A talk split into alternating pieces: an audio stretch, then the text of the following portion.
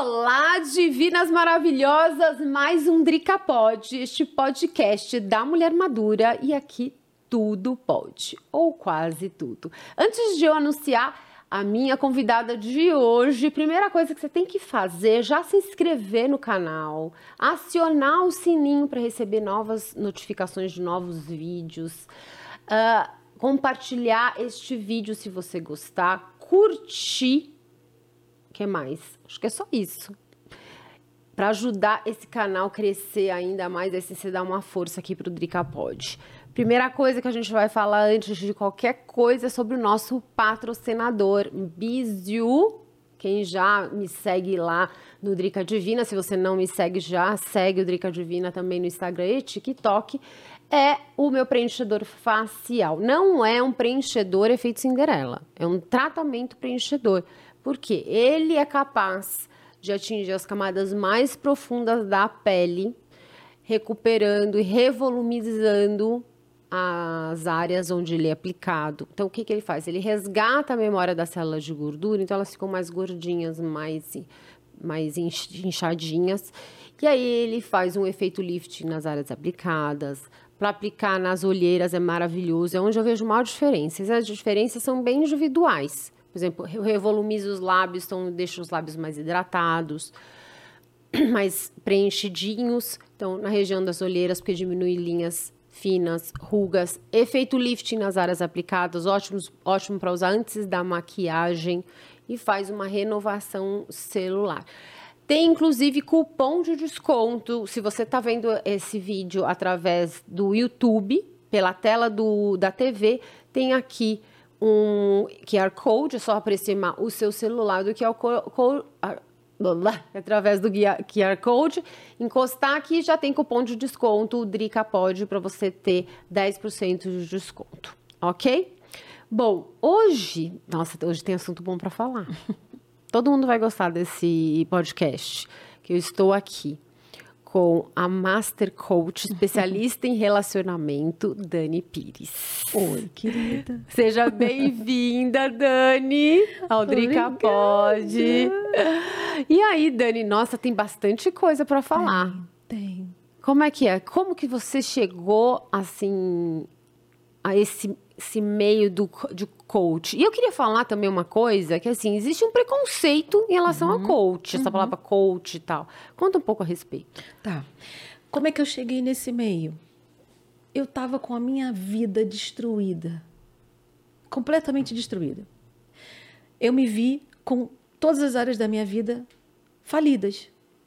Eu era aquela pessoa que eu me dizia crente, uhum. mas eu ia no domingo para a igreja e estava lá no domingo adorando, linda, maravilhosa, mas na segunda-feira eu já estava falando palavrão de novo, na segunda-feira eu já nem lembrava de Bíblia, de Deus, de nada.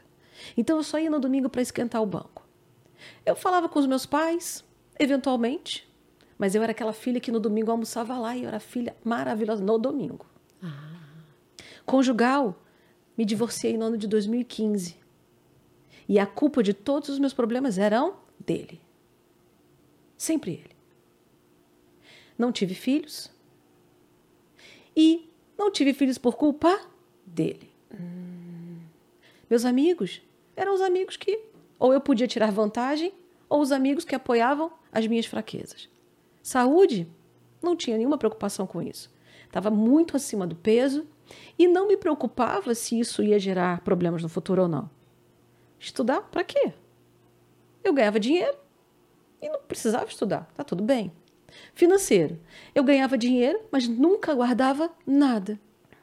E eu era aquela pessoa que o dinheiro fazia assim, ele batia na minha mão e quicava. Batia na minha mão e quicava. Eu sempre fui muito boa de produzir dinheiro. Mas até eu conhecer tudo isso, o dinheiro batia e quicava. Batia e quicava, batia e quicava. E o emocional completamente destruído. E o profissional também destruído. E foi dessa maneira que uma amiga, conversando comigo, falou assim: caramba, Dani, você é uma pessoa tão bacana, você é uma pessoa tão competente, você é uma pessoa tão legal. Que vida é essa que você está vivendo? E eu, como assim? Minha vida é ótima. Acho que a gente tem, tem momentos da nossa vida que a gente fica sem dimensão do que de fato as coisas estão ruins, né? E ela que vida é essa que você está vivendo? E. Eu falei, não, minha vida é ótima, minha vida é incrível. Enfim. E ela, cara, tem uma coisa que eu acho que você precisa conhecer. Você já ouviu falar no Paulo Vieira? Aí eu, não. Vou te mandar um vídeo dele no YouTube. E me mandou um vídeo dele. E eu assisti aquele vídeo e aquele, aquilo naquele momento foi tão, foi tão forte, mexeu tanto comigo, que eu virei a madrugada assistindo todos os vídeos que tinham naquele, naquele, naquele YouTube, naquele canal. E eu assisti, assisti, assisti, assisti. E ali eu tomei uma decisão. Eu falei, cara, eu preciso, preciso entender um pouco mais sobre isso, eu preciso pesquisar um pouco mais sobre isso. E quando eu cheguei no método CIS, que é o maior sinal de inteligência emocional do Brasil, e cheguei lá no método CIS, quando eu cheguei no método CIS, que ele começou a falar nas primeiras três horas de curso, cara, eu tinha entendido tudo.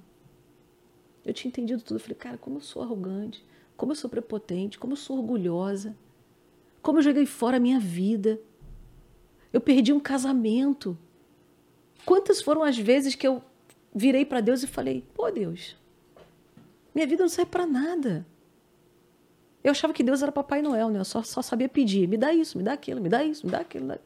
Essa era a minha relação. E ali eu entendi muita coisa bacana, ali eu entendi muita coisa legal.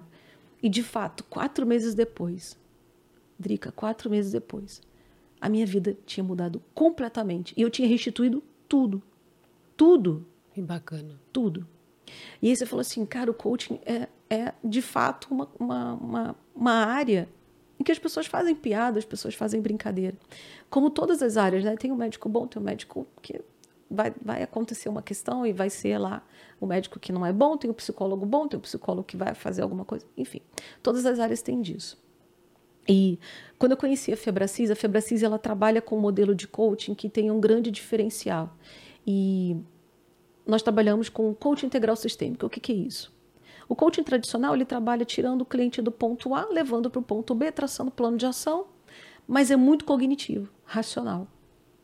Totalmente racional. E nós não somos seres apenas racionais. E o Paulo Vieira, 24 anos atrás, ele entendeu, ele já trabalhava com coaching, entendeu. Caramba, se eu ficar só no racional, as pessoas não vão evoluir, porque a grande maioria dos nossos problemas vem de um estado emocional que não é compatível ou não é processado da maneira que deveria ser. E ele começou a trabalhar alinhando razão com emoção. Muitas das coisas que nós precisamos que sejam resolvidas na nossa vida precisam das emoções certas. Quantas vezes a gente imputa a emoção certa de forma desproporcional? Exemplo. Hum. Você está no trânsito e acontece alguma coisa que gera raiva. Não tem problema nenhum sentir raiva, nós somos humanos, é natural.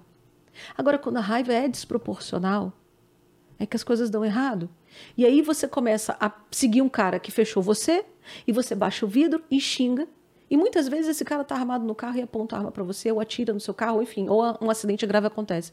Quando uma emoção ela é usada de uma maneira desproporcional, e isso é uma falta de inteligência emocional, é que as coisas dão errado. Então Paulo começou a trabalhar com a integração da razão com a emoção. E ele começou a perceber muito resultado, mas não parava por aí. Nós trabalhamos com coaching integral sistêmico. O que é o sistêmico? As pessoas elas não são uma única área. E naquele momento, quando eu conheci tudo isso, basicamente a única área que ainda funcionava, meio capenga, mas ainda funcionava, era o profissional. Era a área que trazia um pouquinho de dinheiro ainda, era a área que trazia, trazia alguma coisa. Eu não gostava do que eu fazia à época, mas era a área que me dava alguma, algum norte ainda. Só que eu não sou só o profissional. Tava, des tava desequilibrado. Tudo só desequilibrado. Ah, claro. Você só estava só tendo prazer pelo, pelo profissional. O Nem resto... prazer eu tinha, era ah. o que me Ah. mantinha. Quando você pergunta para as pessoas assim, o que é sucesso para você, as pessoas vão te responder e a grande maioria vai dizer para você: sucesso é dinheiro, família e, sei lá, viagem. Vão trazer coisas aleatórias. Muitas pessoas vão achar que, não, eu vou contratar um coach para emagrecer. E aí começa. Começa a fazer dieta, se afasta dos amigos, começa a ir para academia, e aí vai duas, três vezes por dia na academia. Aí o marido começa a reclamar que só vive, que não come nada, que você não, não sai para jantar. Só que quer não tá saber de dando cadê- atenção para a família, que não família. tá dando atenção para o filho. Aí o filho impacta, o marido tá, im- impacta, aí já não vai na casa dos pais, porque os pais ficam, você tá muito magrinha, o que que tá acontecendo? Já não vai mais na casa dos pais. E quando essa pessoa observa, ela até atingiu o objetivo que ela queria na área que ela desejava, só que ela não é só isso. E aí ela tá no topo do Everest que ela traçou para ela, mas ela olha para trás e perdeu tudo. E ela, puxa vida, eu atingi o objetivo, eu realizei o meu sonho, mas eu não estou feliz. Não valeu a pena. Não era isso que eu queria. E é assim que a grande maioria das pessoas vai vivendo. Tem muitas pessoas que dizem assim: não, quando eu casar, eu vou ser feliz. É, isso. Semana que vem eu vou emagrecer. É, segunda-feira eu Eu começo. começo. Quando eu tiver um filho, ai, eu vou ser feliz. Você sabe que eu fiz um- uma vez um curso que tinha uma coisa de coach e era, foi muito legal. Estou afastando aqui porque era assim, chama o Círculo da Vida. Até falei isso no outro podcast, que tem ali, você se divide em família, religião, espiritual, saúde, amoroso, profissional, blá, blá, blá. Tem lá 10 itens eh, em relação à vida. E você tem um ponto central e vai de 1 a 10 o ideal é que exista um, que exista um equilíbrio, né? A minha, quando eu fiz na época, era assim, era uma ponta ali, um pequenininho aqui. Me deu uma dimensão muito clara de que minha vida estava totalmente desequilibrada. desequilibrada. Quando nós trabalhamos no coaching integral sistêmico, nós chamamos essa ferramenta de MAIS, Mapa de Autoavaliação Sistêmica. E aí são 11 áreas importantes na vida. Só 2% da população brasileira lê livro. Jura? Só 2%. E nesse sentido, tem um pilar que nós chamamos de pilar intelectual. As pessoas hoje estão super preocupadas em ter a bolsa da moda. Muitas vezes a bolsa da moda, a bolsa cara, custa 30 mil reais, 35 mil reais. E aí você oferece um curso que vai mudar a história dessa pessoa, um curso de inteligência emocional. Por dois mil reais, essa pessoa olha no fundo do seu olho e sim. fala, tá caro. Isso, é, isso aí é verdade. E ela está segurando uma bolsa de 35 que não representa absolutamente nada. É só uma bolsa que ela acredita que as pessoas vão gostar mais dela por conta do que ela carrega e não por conta do que ela é. Aqueles cintos enormes com as marcas estampadas nos cintos, as pessoas acreditam que aquilo ali vai mostrar, com base na marca, que elas são especiais. Isso é mais profundo do que a gente imagina, porque e na hora que ela não tiver mais o cinto, o que, que vai ser dela? Uhum. Na hora que ela tira o cinto, só sobra ela. Ela Quando ela ela abre a mesma, boca. né? Quando ela abre a boca, o cinto cai. É, é verdade. Porque a marca por si só, ela tem o branding e muitas vezes a própria pessoa no comportamento, na palavra, não combina com aquela marca que ela está usando. Verdade. E não faz sentido. E as pessoas elas vão se conectar e elas vão se aproximar daquilo que é confiável. E quando você vê um indivíduo portando uma bolsa chiquérrima, aquela coisa toda, o cinto, tá, o sapato, mas quando abre a boca e é totalmente diferente do branding que a marca está trabalhando, ou que a marca prega, as pessoas começam a olhar e falar: estranho, Eu já, eu já percebi isso. esquisito, hum, não Uma é coisa- confiável. é, E se afastam. Ah, E aí você começa a se perguntar: mas por que, que essa pessoa não tem tantos seguidores como poderia? Por que, que essa pessoa investe tanto na mídia social e não tem o retorno como poderia? Por que, que essa pessoa não vende tanto como poderia? Por que, que essa pessoa é tão atacada e não é tão amada como poderia? E muitas vezes as respostas estão nos detalhes. Eu gosto muito de dizer que a vida é composta de detalhes. E quando você está atento aos detalhes, tudo muda. concordo. Tudo muda. Tem tanta coisa acontecendo aqui agora, nesse lugar, entre nós. Nesse espaço, tem tanta coisa linda fluindo aqui agora. E se nós não estivermos atentas aos detalhes, nós vamos perder isso. Tem, tem gente que acredita e fica pensando de verdade que tá tudo lá no futuro. Não, não tá, tá tudo aqui, agora.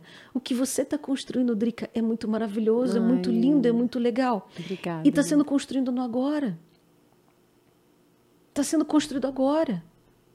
A gente estava conversando um pouquinho mais cedo e é, eu vim para cá muito feliz, porque, caramba, quando eu cheguei até você, eu me senti muito, muito acolhida. Porque eu estava muito cansada, nos meus 40 anos, de ficar reproduzindo maquiagens adolescentes e jovens que não me representavam. Mas eu não tinha muita opção. Eu não tinha. Para onde? Vou fazer o quê? Não tinha ninguém falando sobre isso. E um belo dia eu me deparo com a ruiva maravilhosa falando de skincare. E ali eu comecei a, a, observar e eram dicas tão preciosas e que de fato faziam diferença. E quando você começou a falar do, do, do nosso patrocinador, eu falei, gente, do patrocinador desse programa maravilhoso, eu falei, gente, ela não está falando uma coisa aleatória, porque eu comprei esse produto usando o código promocional dela, inclusive.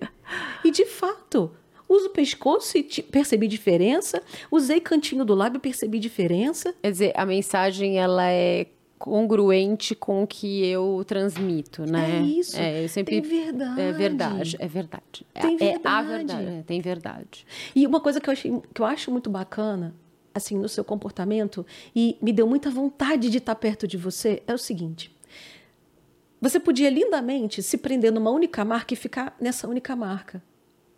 Mas não, você vai explorando várias marcas e você vai observando várias marcas e você vai testando várias marcas e você é tão verdadeiro, ó, esse aqui é muito bom, mas esse aqui é melhor, ó, esse aqui você faz assim, mas você combina com esse. E eu acho que a beleza tá na gente falar a verdade nas coisas. Sim, sim. A beleza tá, tá tá muito na verdade e na verdade do agora. E pode ser que amanhã a sua opinião mude completamente. É o tipo, para elas entenderem me melhor, é a, a Xuxa Zamonange. Lembra? Lembro. É, é isso. Que uhum. ninguém, ninguém essa, essa, isso não cola. É. Não cola. É. É real. É real. Quer dizer, a pessoa eu sei, não estou aqui criticando Monange nem criticando uhum, Xuxa. A uhum. real é que não, não bate. Não cola. Não cola. Não cola. Quando você vê a propaganda, você vê que o rosto dela não é compatível. Quando o produto toca o corpo dela, o sorriso não é verdadeiro. É, exatamente. Quando ela fala do cheiro, não é verdadeiro. Então, não é porque não é gostoso o cheiro ou não é bom, nada disso. É porque não é compatível com o que ela curte de verdade. Uhum. E aí você começa a entender muita coisa. Então, com relação ali ao coaching, o coaching integral sistêmico ele é totalmente diferente do coach que está disponível no mercado. Esse coach que, faz, que fazem piada a respeito, e a gente não se preocupa com isso, com as piadas, porque o coach que a gente faz é totalmente diferente. Os meus clientes de coaching individual, e eu estou muito, muito acostumada a ouvir isso da minha sala de atendimento. Meus clientes de coaching individual, eles sabem que muitos deles vão me procurar para ajudar no relacionamento, muitos deles vão me procurar para autoestima, muitos deles, deles vão me procurar por razões que são específicas e pontuais, mas eles sabem que nós vamos trabalhar o sistema como um todo. Eles sabem que nós vamos reprogramar as crenças que às vezes estão se manifestando no conjugal, no casamento, mas a origem está em outro lugar. E se eu não trabalhar o sistema, eu vou me concentrar no casamento e o casamento vai dar certo, o casamento vai ficar ótimo, vai ficar perfeito. Mas as outras áreas vão pagar o preço. E não é isso que a gente quer, porque nós somos compostos por um sistema. Vou te dar um exemplo. Vamos supor que você discuta com seu filho, se desentendeu com seu filho. Você vai ficar plena e maravilhosa para ter relações sexuais com seu marido, né? Imagina. Claro que não, que nem, nem, nem bota a mão em mim, amor. Tô com a é, cabeça. Tá chateada. Tô chateada, tô com a cabeça em outro lugar. Você vai pro trabalho, você não consegue performar. Porque a cabeça está na discussão que você teve com seu filho. Muitas vezes você está ali pensando no teu financeiro, precisando abrir uma planilha para conferir, querendo olhar o saldo. Ai, depois eu vejo isso. Você está com a cabeça no filho. Isso é uma representação, aqui é um exemplo, de que quando uma área não está legal, todas as outras pagam o preço. Se no ponto negativo isso é verdadeiro no ponto positivo também. O que significa que todas elas participam. Muitas pessoas negligenciam o espiritual. Eu estava hoje de manhã dando uma palestra e uma pessoa falou assim: Ah, eu sou católica não praticante. Aí eu olhei no olho dela e falei: Você não é nada. Aí ela, como assim? Eu falei, você não é nada. Amiga, ou você é ou você não é. Se você é católica, vá lá, assista a missa, se comprometa, faça o texto das 18 horas. Se você é católica, escolhe o santinho da sua devoção. Gente, se dedica. Qual, que, que mundo é esse que agora a gente tem gente que escolhe uma coisa, mas é parcial, é não praticante? Ah, eu sou espírita não praticante. Ah, eu sou evangélico não praticante. Para, gente, se posiciona. A gente está na era do posicionamento. É, isso é verdade. Tem que se posicionar. Escolhe o que você quer. Escolhe o que você vai fazer. E aí tem um monte de gente que está perdido no mundo. Caramba, existe uma glândula no cérebro que é uma glândula específica que é ativada quando você começa a desenvolver a sua espiritualidade. Se é. existe uma, uma glândula no seu cérebro que é ativada quando você. Não estou falando de religião. Tá. Quando você desenvolve espiritualidade, tem feedback aí.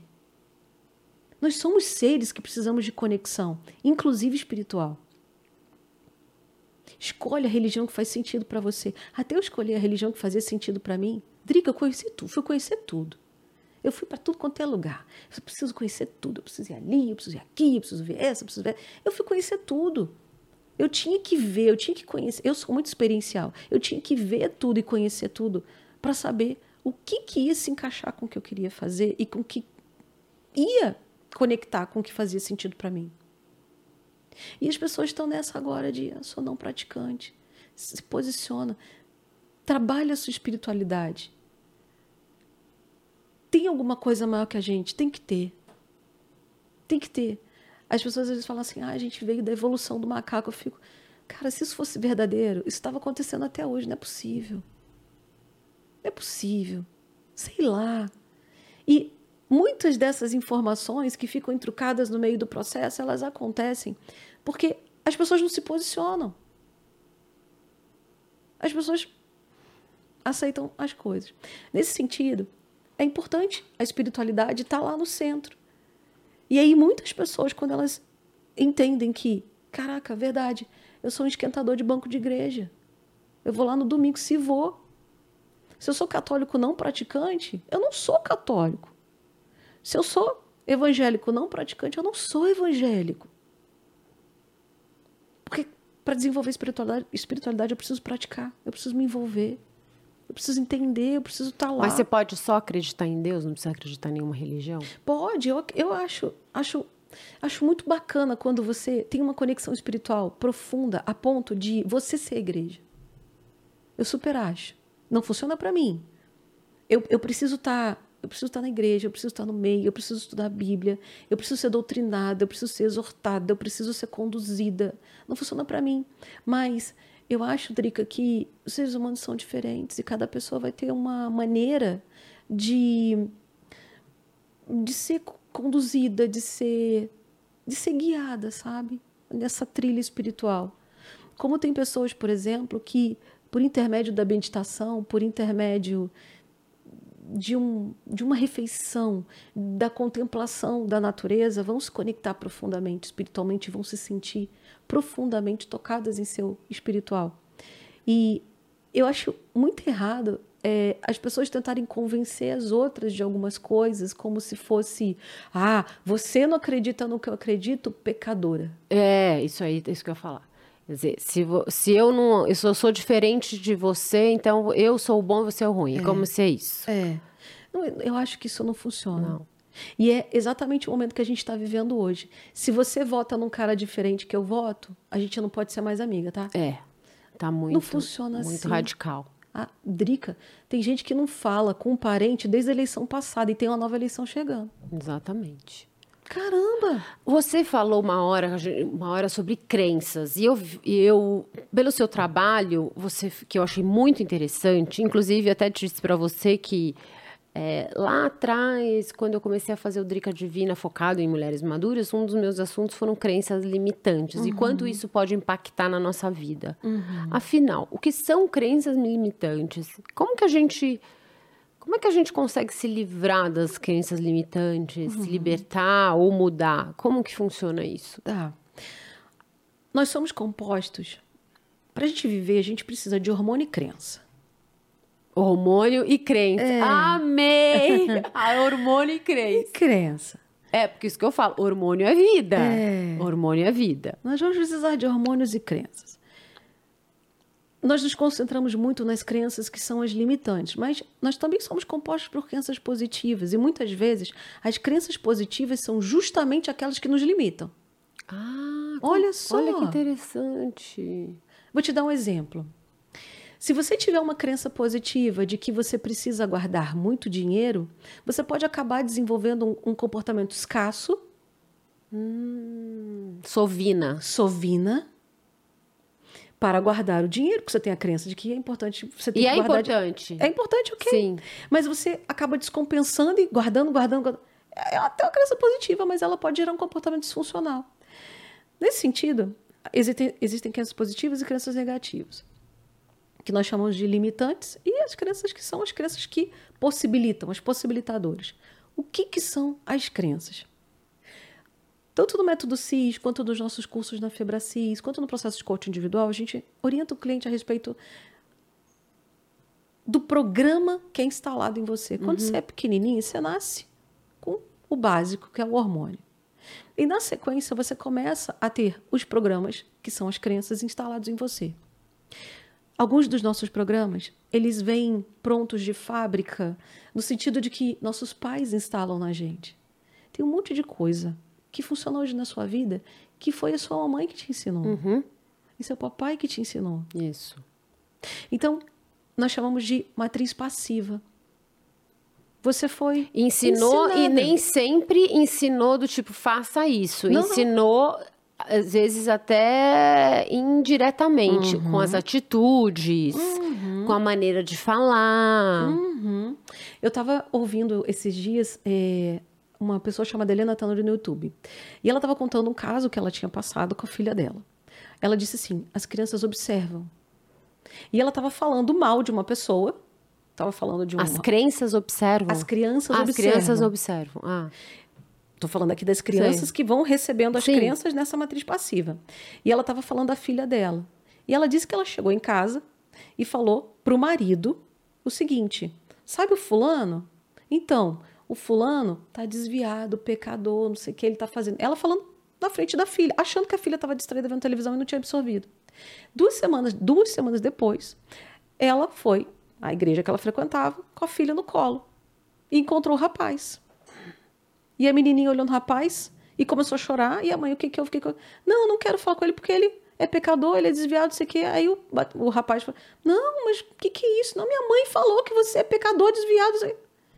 E ela passou aquela vergonha toda. A gente só acha que as crianças não estão atentas, não estão percebendo. Criança modela, aprende, reproduz. Papai e mamãe são heróis da infância. A criança quer reproduzir, a criança quer modelar. Uma criança quando vê o papai, gente, papai é meu herói, papai é meu... A criança ela pensa muito com o ego primitivo, o ego infantil. A criança só desenvolve o pensamento lógico, né? o córtex pré-frontal, ele só termina a formação dele por volta dos 25 anos de idade, ou seja, processamento lógico bem, bem racional, cognitivo lógico, aquela, aquela estrutura ahn, que, que, que é uma estrutura mais lógica, 25 anos. A criança é super emocional. Então, as coisas que acontecem com a criança muitas vezes, ela entende como papai me ama, papai não me ama. E se o herói da minha infância está fazendo isso comigo, ele só pode não me amar. São as conclusões que a criança tira.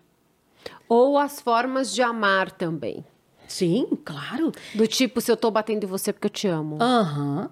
E a criança entende naquele momento que. Já, já se instalou ali uma crença limitante, do Aham. tipo, se você tá apanhando, filha, é porque eu te amo. Se eu te repreendo, repreendo é porque eu te amo. E aí vão se instalando essas crenças, associando amor com violência, amor com repressão. Isso é um perigo. Uhum. Ah, E essa, essa pessoa na vida adulta, ela começa a buscar relacionamentos com base Violentos, nisso. com base. Sem às vezes nem parar pra pensar Não que pode ter percebe. sido.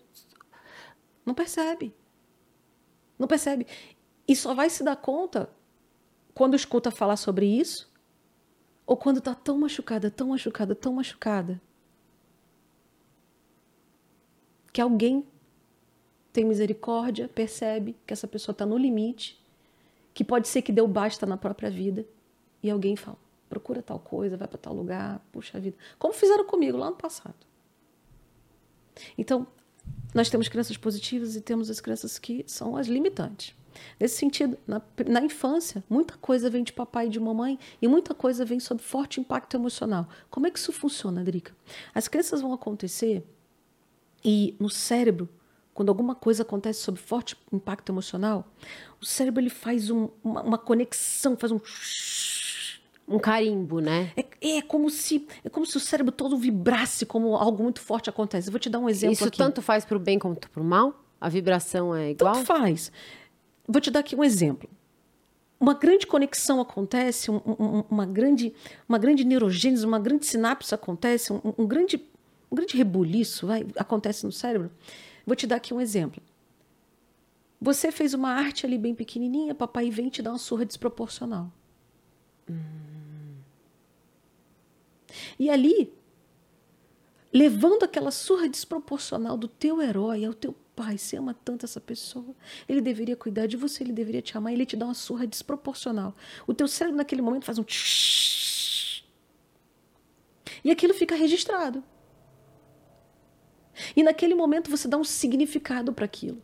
Hum. Se o herói da minha infância, se papai está fazendo isso comigo, só pode significar que eu não sou uma boa criança, que eu não sou um bom menino, que eu não sou uma boa menina. Só pode significar que eu não sou bom. Só pode significar que, e vem o significado na sequência. Que ela elaborou dentro da mente dela, independente. Com base na idade da época. Entendi.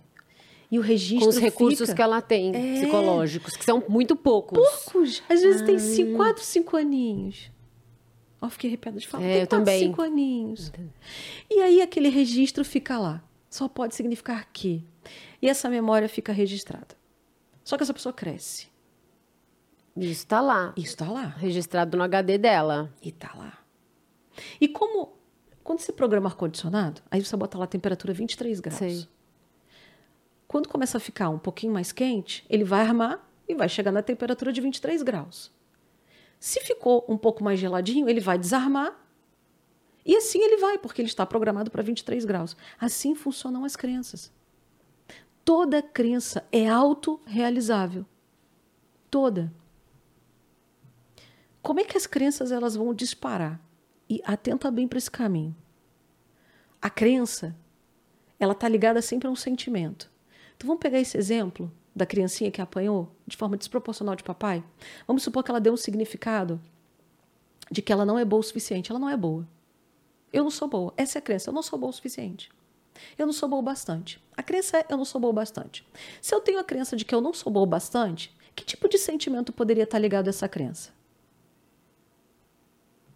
Sentimento de inadequação, de inferioridade, baixa autoestima, baixa autoestima. Falta de confiança. Falta de autoconfiança, confiança. falta de confiança no próximo, falta de confiança em si. Então, nesse sentido, tem sempre uma emoção ligada a uma crença. E ela escolhe qual que ela vai, vai trazer para ela. É, são sempre coisas que estão nesse. Cada indivíduo Sei, vai. Vai escolher o seu. Uhum. E aí tem muita relação com as experiências de vida, as memórias. E é importante você pegar ali o que o, o cliente vai trazer no momento. Sei. Na sequência, todo sentimento está ligado a um estilo de pensamento, a uma memória e a um estilo de pensamento. Opa, se eu penso que eu não sou boa o suficiente, se eu tenho um sentimento de inadequação, de inferioridade, que tipo de pensamento pode estar tá ligado aqui? Que tipo de imagem interna eu tenho de mim mesma? Se eu não sou boa o suficiente e se eu me sinto inferior? Quando eu penso em mim mesma, muitas vezes eu penso em mim mesma como imagem disfuncional. E aí eu sou magrinha, mas me vejo gordona. Aí eu sou gordona e me vejo magrinha. Aí eu me vejo dentro do meu cérebro triste, triste, caidinha, insuficiente. Aí as pessoas me elogiam. Nossa, você é linda. E dentro da minha mente tem a vozinha que diz assim: "É nada. Você é horrorosa, você é feia. Olha para você." E aí eu quero fazer alguma coisa, mas dentro de mim tem aquela voz que diz: você não vai conseguir.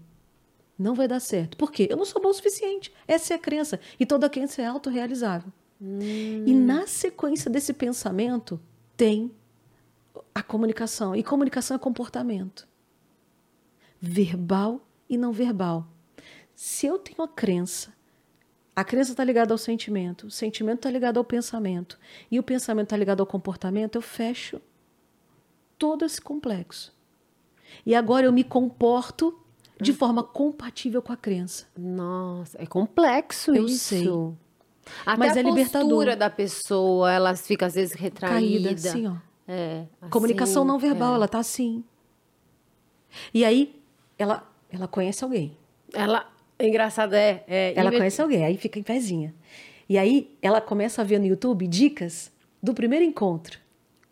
Como você se comportar no primeiro Ah, encontro. então. Que eu tenho, eu tenho É, esse- eu tenho falado em alguns podcasts que às vezes é uma frustração, inclusive, para essa geração, que é aqueles cinco passos para ter sucesso. Fala não, mulher. Aí você vai lá, é, é realmente muito frustrante. Porque aí você vai e fala, bom, eu fiz os cinco passos e não tive sucesso nenhum, como se fosse Mágica. mágica. Como assim ele consegue o sucesso e eu não consigo? Porque existe alguma coisa mais profunda que você ainda não trabalhou, que o outro trabalhou e você não. Não tem mágica. Não tem mágica. Tudo na vida é processo. Tudo na vida é processo. E essa pessoa, ela vai seguir os, as diquinhas para se comportar bem no primeiro encontro. E ela no primeiro encontro está em pezinha. Só que com o passar do tempo, aquela voz que está dentro dela, aquela crença que fica se autorrealizando, aqueles sentimentos, eles continuam presentes. E ela vai mostrando, aos pouquinhos, quem ela é. E esse homem que viu, no primeiro encontro, uma mulher super autoconfiante, logo depois do primeiro encontro, ele se dá conta de que ele, na verdade, está com uma mulher super desconfiada, sem autoconfiança, carente e ansiosa, que não para de mandar mensagem perguntando: cadê você? Depois do Isso, primeiro encontro. Isso. E ele foge e desaparece. E aí o que eu mais recebo no, no meu Instagram é: ele saiu comigo a primeira vez e nunca mais me ligou. Eu fiz aqui uma colinha, porque tem bastante assunto para a gente conversar. E você, falando de relacionamento, existem pessoas que chegam e falam assim: Nossa, eu tenho o dedo podre. Como que é isso? Falo, gente, não dá certo, não sei o que acontece. Eu tenho um dedo podre. Amiga, eu, eu, eu, eu fico assim, eu fico arrepiada quando falam disso, sabe? Bom, se eu tenho o dedo podre, e se a culpa é do meu dedo, porque ele que tá podre, então culpa eu, é não minha. preciso, eu não preciso fazer nada, porque a culpa é do dedo, é ele que tá escolhendo mal. Ah, entendi. A culpa é do dedo. Isso é um processo de vitimização, né? Eu tenho dedo podre, coitada de mim. Tadinha de mim, tenho dedo podre. Eu tenho dedo Você sabe que esse negócio de vitim- vi- vitimiza- vitimização, hum, eu já ouvi casos de pessoas que contam meias verdades, só o lado dela, para se vitimar e para que o outro fale: nossa, na verdade ele que é mal, não é você que errou. Então ela conta a meia verdade para todo mundo, de forma que ela é a vítima e ele é o vilão. Mas na hora que você vai a fundo descobrir que a história não foi bem assim, que as coisas não aconteceram exatamente, que justamente as- a par- algumas partes foram muito omitidas para ela se vitimar. Gente não precisa ir longe, não. Tá na tua frente uma que fazia isso com frequência. Ah, você fazia? Falei do divórcio. Quando eu me divorciei, a história que eu contava era a minha versão. Ele me traiu. E você acreditava nisso? Acreditava. Ele me traiu, ele me humilhou, ele me deixou. E eu falava isso para todo mundo, chorando. Ah, meu Deus. Mas essa era a minha versão. E toda história tem três versões. É, a verdadeira, a sua e a dele. E nesse sentido, quando eu fiz o método CIS, eu decidi que eu ia falar para todo mundo o que de fato era a minha versão. Qual era a minha versão? Uma mulher com energia masculina completamente disfuncional. O homem da casa era eu. Eu castrei meu marido com as minhas mãos.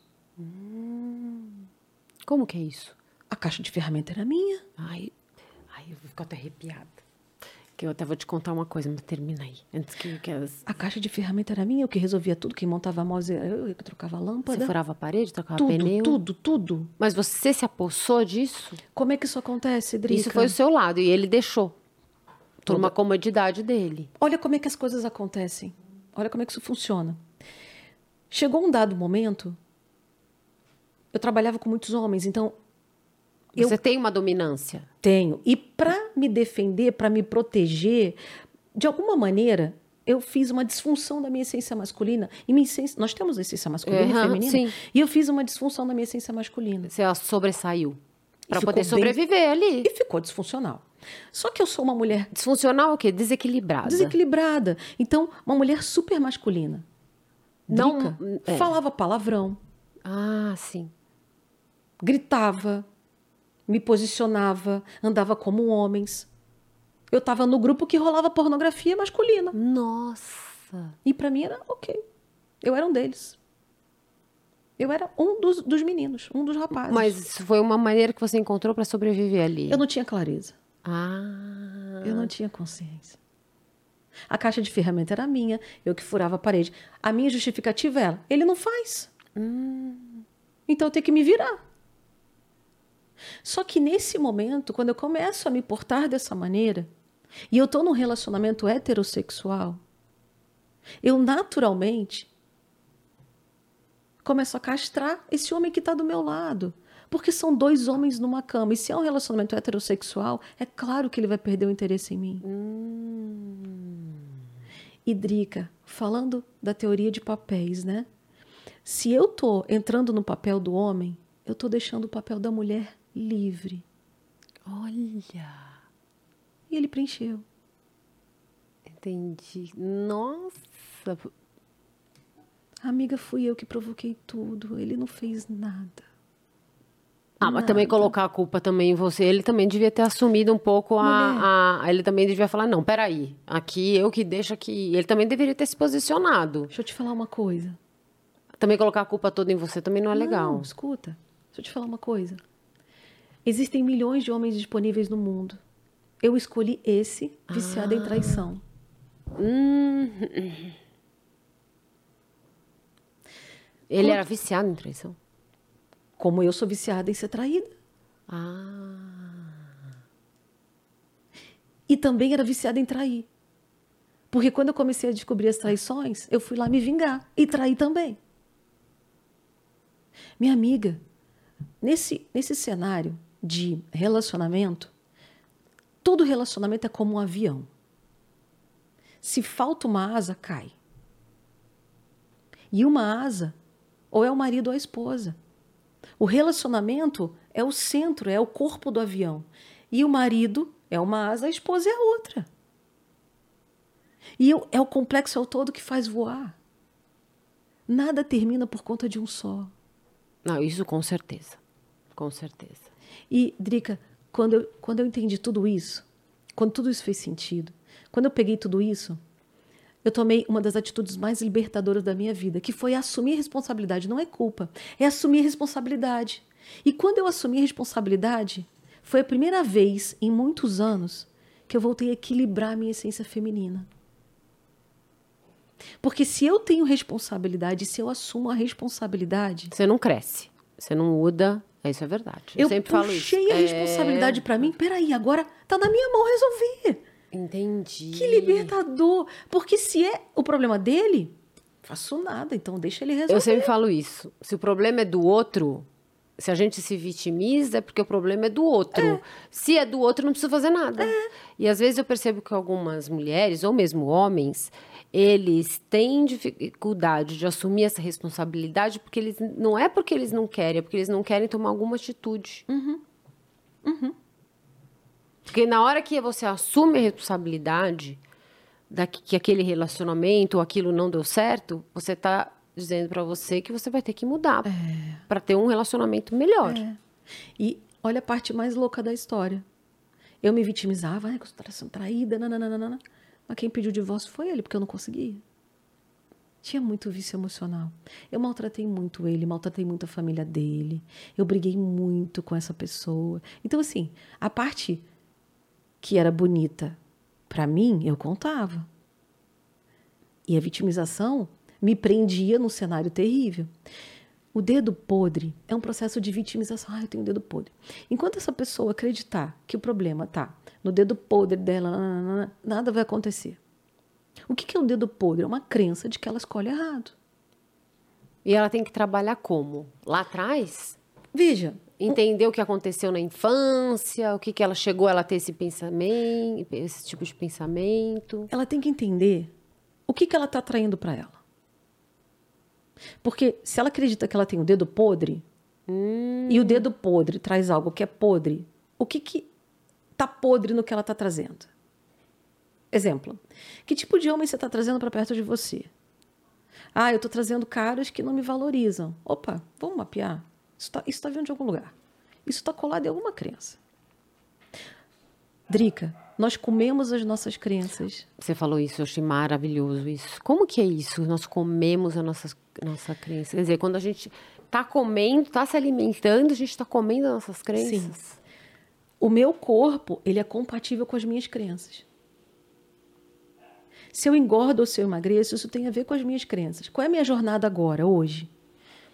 Há cinco anos que todos os anos eu contrato coaching para mim. Eu atendo pessoas com coaching e eu contrato coach para minha vida. É que nem um psicólogo que tem aquela supervisão, que tem que fazer o coach.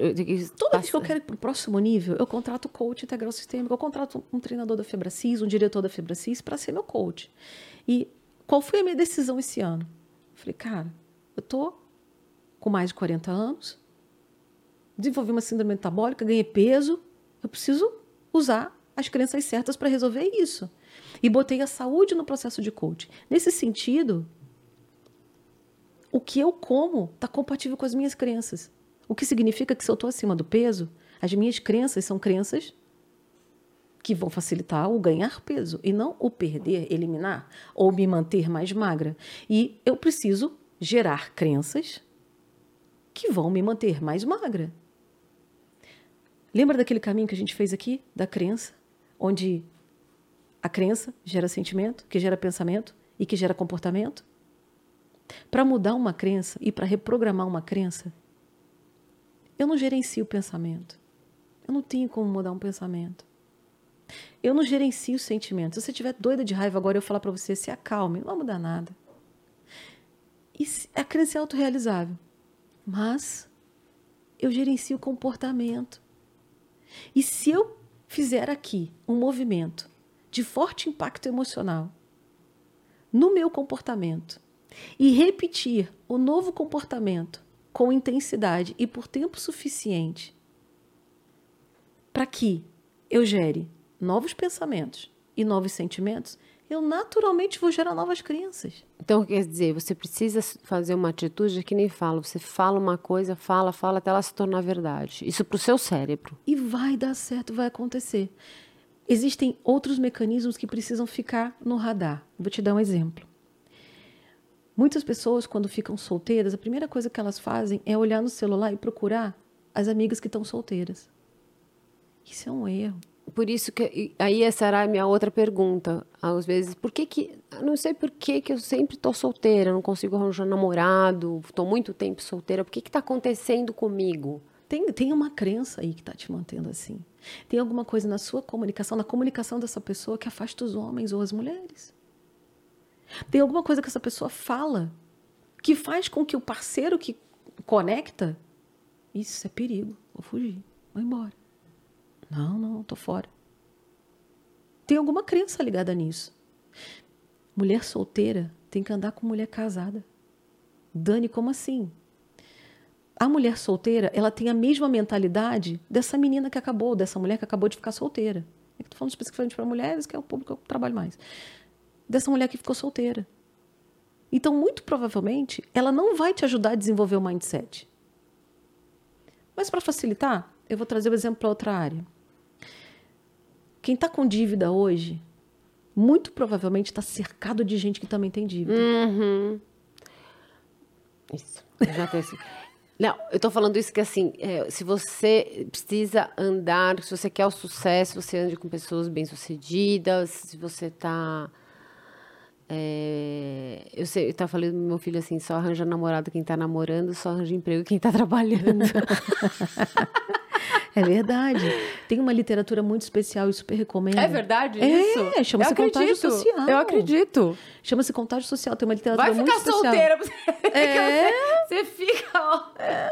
Tem uma literatura chamada Contágio, é, que fala sobre contágio social e é, esse livro chama-se O Poder das Conexões. É um livro difícil de achar, mas ele é muito, muito importante, muito pontual. E fala justamente sobre isso. Olha que perigo. O amigo do amigo do amigo do amigo do amigo influencia você. E às vezes tu nem sabe quem é. Se tiver uma pessoa com depressão a 5 quilômetros da gente, nós somos impactadas de alguma maneira. E hoje a depressão atinge 70% dos brasileiros. A depressão hoje não é diagnosticada em mais de 40% Ah, dos porque casos. ela, é, ela impacta na, na, na vida de, de um, que impacta na vida do outro, Uhum. do outro, aí chega no seu amigo que te impacta em você. Hum, Chama contágio social. Contágio como uma gripe, como o próprio Covid, chama-se contágio social.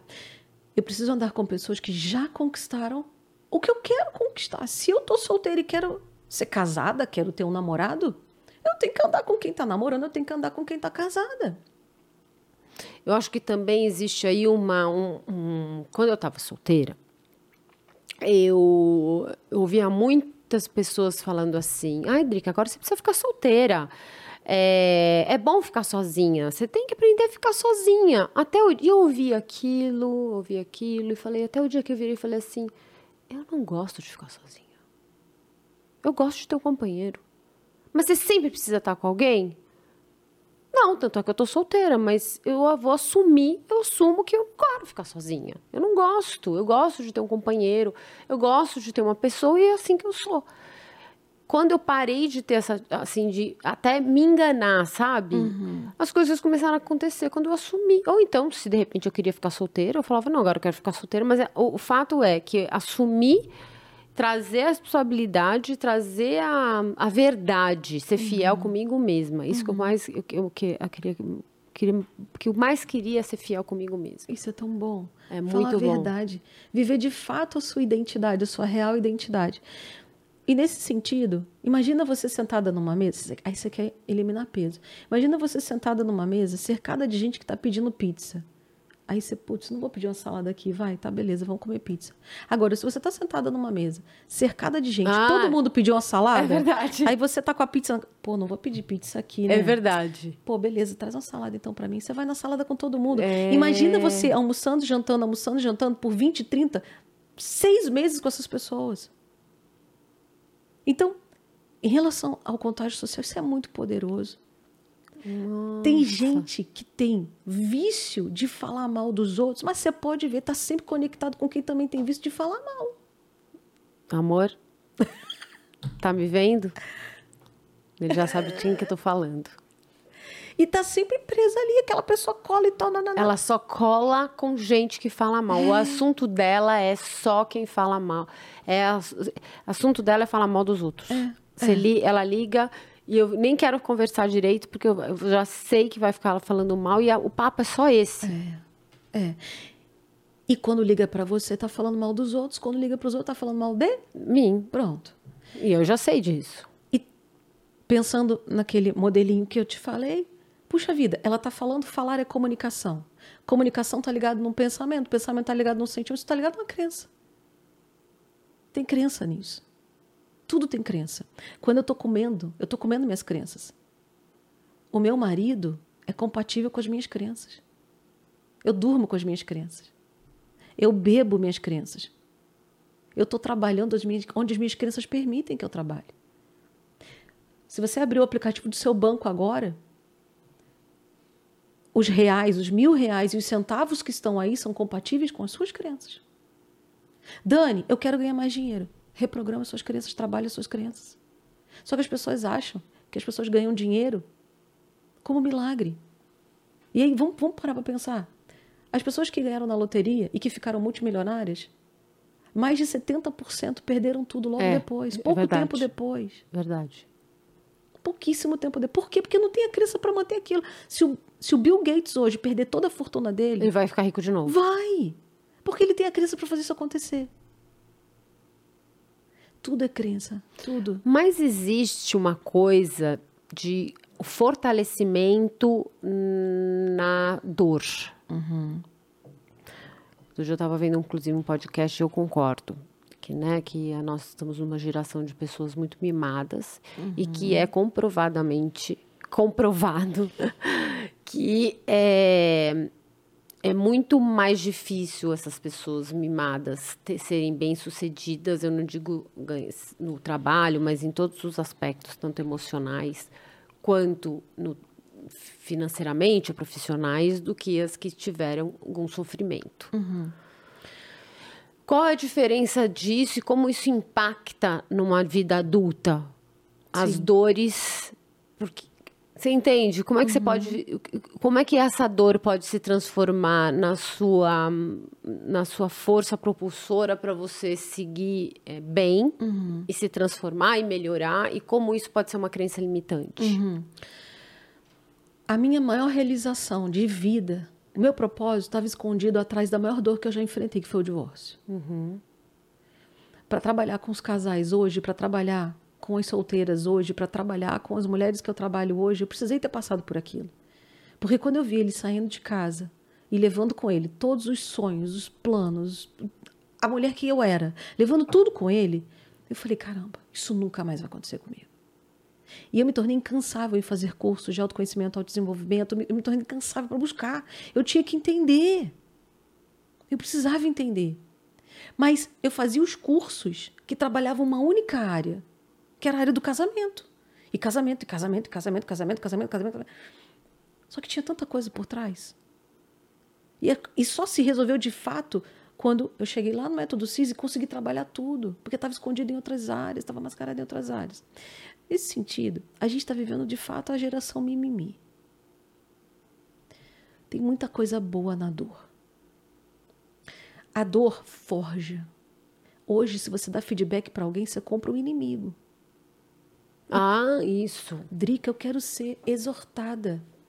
Eu quero, eu quero que as pessoas me deem feedback. Eu quero que as pessoas digam: olha, não ficou bom, não. Você pode refazer?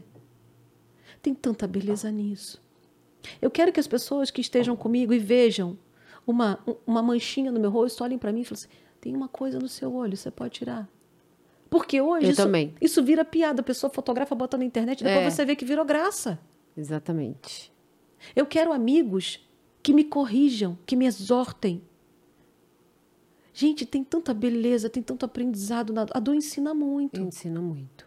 Tem muito aprendizado aí. Eu vi outro dia um, um- um humorista falando que ele ouvia não sei quem cantar, a filha de não sei quem cantar, e que a, a- a- colocava na internet, ah, minha filha canta bem. Ele falou assim, mas gente, que raio de geração é essa? Que raio de pai é esse que vê a filha cantar e fala, nossa, filha, muito bem, põe na internet e fala, olha, mas ela. Filha ou filho, e, e, e, e, chancela e diz que aquela filha, filha ou filho está cantando bem, mostra para todo mundo que ele canta bem, mas só ele está achando que está cantando bem, ninguém está achando que está cantando bem e fica plantando essa ilusão de que a pessoa está cantando bem ou fazendo aquilo lá bem, quando na verdade não está. E uma, dando uma falsa percepção da realidade de uma de forma que ela não pode ficar ficar, ficar frustrada.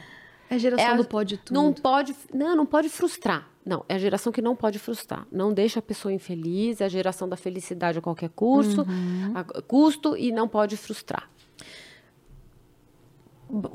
Menos da nossa geração, mas da geração dos nossos pais, das nossas avós, quando o casamento não dava certo, ficava lá.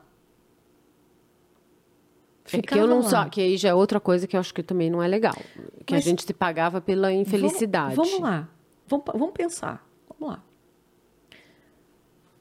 Muitos casamentos aconteciam no passado não por amor. Não. E aí justifica muito da infelicidade eterna. Ok. Mas muitos aconteciam por amor. E ok. Mas guarda essa informação. Não havia essa possibilidade de você descartar. Então, de alguma maneira, tinha que fazer isso ficar aceitável de alguma forma. Guarda essa informação. Hoje, por qualquer coisa, descarta. É, eu acho que nem tanto ao mar, nem tanto à terra. Sim. Gostei disso. Agora vamos processar as duas informações. Aqui eu estou no extremo do hoje e estou no extremo do passado. É. As pessoas dizem assim, hoje, eu quero ser feliz. Isso. Eu quero ser feliz. E sabe por que acontece esse extremo do hoje? Porque as pessoas têm a referência do passado. E a referência do passado era ficar preso num relacionamento Infeliz. ruim. Isso.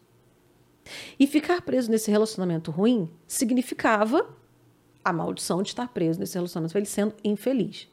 E hoje, no cenário da liberdade, eu quero ser feliz. E se eu estou vivendo um momento de infelicidade no meu relacionamento, eu vou descartar esse relacionamento. O que as pessoas não entendem é, é, é o ponto de interseção, é o meio do caminho. E qual é o meio do caminho? Não existe felicidade contínua. Não. Não. Não existe Não tem. felicidade contínua. As pessoas confundem. Aliás, para você se, se sentir feliz, você tem que ter um dia se sentido infeliz. Para você, inclusive, ter o parâmetro. É, vai ter dia que você não vai acordar legal, não. Como é que você vai saber se você tá feliz, se você tá sempre feliz? Você até chega num momento e fala, será que é isso mesmo que é ser feliz? E, e não tem problema ficar triste, não. Também não acho. O problema é quanto tempo você vai ficar lá. É. E tem gente que passa a vida triste. O problema é quanto tempo você vai ficar lá. Mas ficar triste, ficar chateado, ficar com raiva, não tem problema nenhum. Nós somos seres emocionais que pensam. Agora, tem gente que tá. Por isso que tem tanta gente se drogando, por isso que tem tanta gente bebendo, por isso que tem tanta gente se alienando. Porque tá todo mundo procurando uma felicidade que não existe de forma contínua. Eu cheguei à conclusão que a felicidade, ela tá realmente nos pequenos detalhes. Voltando ao começo da nossa conversa. Nos no- tá no nosso dia a dia.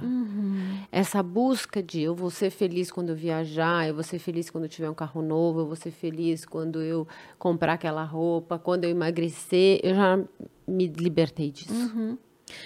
E não vai ser feliz quando tudo isso acontecer. Não, porque vai é, é momentâneo. Fiquei, comprei a roupa, acabou e agora? Não tô feliz. Por que, que não é feliz agora? Por que, que não é agora? Não, mas eu vou ser quando emagrecer. Não vai. Não vai. Não vai. Mesmo porque a gente está falando de autoestima, de autoconfiança, que é dentro de você. Autoestima e autoconfiança estão ligadas à identidade. E Como ter autoconfiança? Como ter autoestima? isso é lindo de falar a respeito. As pessoas confundem muito autoestima e autoconfiança com autocuidado. Não, é diferente. É. Eu falo de muito autocuidado É. e é diferente. E eu acho que é por isso que eu curto tanto seu canal e me conecto tanto, tanto com você. Que legal. É muito diferente. Cara, autocuidado é totalmente diferente de autoestima e autoconfiança. Vamos lá. Autoestima. Estima. Você tem como ter. Estima é gostar, né? Estima é ter respeito, é cuidar, enfim. Você tem como ter estima por um primo meu que você não conhece? Não. Não. Portanto, passo número um.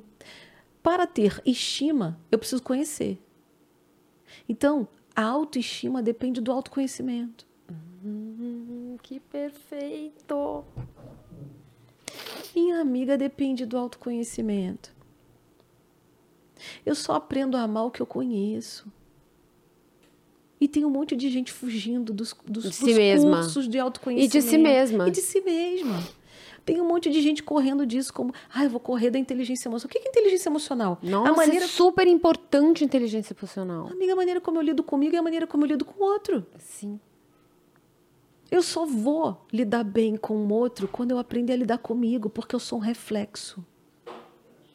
O mundo é um reflexo. O cérebro ele é holográfico. Eu vou refletir tudo. Tudo que está aqui dentro, lá fora. Para algumas pessoas, um dia nublado é horrível. Ai, meu Deus, está nublado. Ai, eu fico tão melancólico no dia nublado. Para outras pessoas, nossa, que cinza lindo nesse céu. Meu Deus, adoro o dia nublado. Eu vou refletir lá fora. Tudo que está acontecendo aqui dentro, nosso cérebro ele é holográfico. Eu só consigo gostar do que eu conheço. Eu preciso de autoconhecimento. Eu preciso gostar de mim. Eu preciso aprender uma maneira de gostar de mim. Eu pergunto sempre para as minhas clientes de coaching individual: Você gosta de você? A resposta pra, tradicional é: Ah, eu gosto. Uhum. O seu trabalho concorda com essa afirmação? Porque o lugar que você trabalha reflete sua autoestima. Seu casamento reflete o que você está me dizendo. O dinheiro que você tem hoje reflete o que você está me dizendo. Seu corpo reflete o que você está me dizendo. Nossa, eu tô amando o que você está falando. Porque você vai falando e eu vou me reconhecendo no passado. Uhum. Um casamento que eu não era feliz, uma profissão que eu não gostava, e era magra e era fit. Uhum. Então, assim, olha, então, assim, um casamento, assim, fugindo de mim, me uhum. anulando, me reprimindo, não sendo eu mesma. Então, é, e realmente não ganhava dinheiro, não não tinha autoconhecimento, uhum. me escondia de mim mesma, uhum. é, não abria mão de mim, mas eu não era fiel a mim mesma, uhum. a eu mesma, sabe? Uhum. A mim mesma ou eu mesma? É, a mim mesma. Então, assim, você está falando e eu estou me identificando muito. Por isso que eu bato muito na tecla do ser fiel a, a, a mim mesma, de eu entender as minhas, minhas limitações, de me aceitar. A gente estava falando sobre sair sem maquiagem, de uhum. eu não querer uhum. ser escrava, de eu querer ser mais do que isso. Uhum. Do que só uhum. uma maquiagem, do que só ser falar de skincare, de beleza, Sim. mas uma coisa que é, a busca do autoconhecimento e a autoaceitação também. A gente se uhum. aceitar, uhum. se compreender, a gente se tava... acariciar. Sim, a gente estava falando sobre isso. Se perdoar. Se perdoar.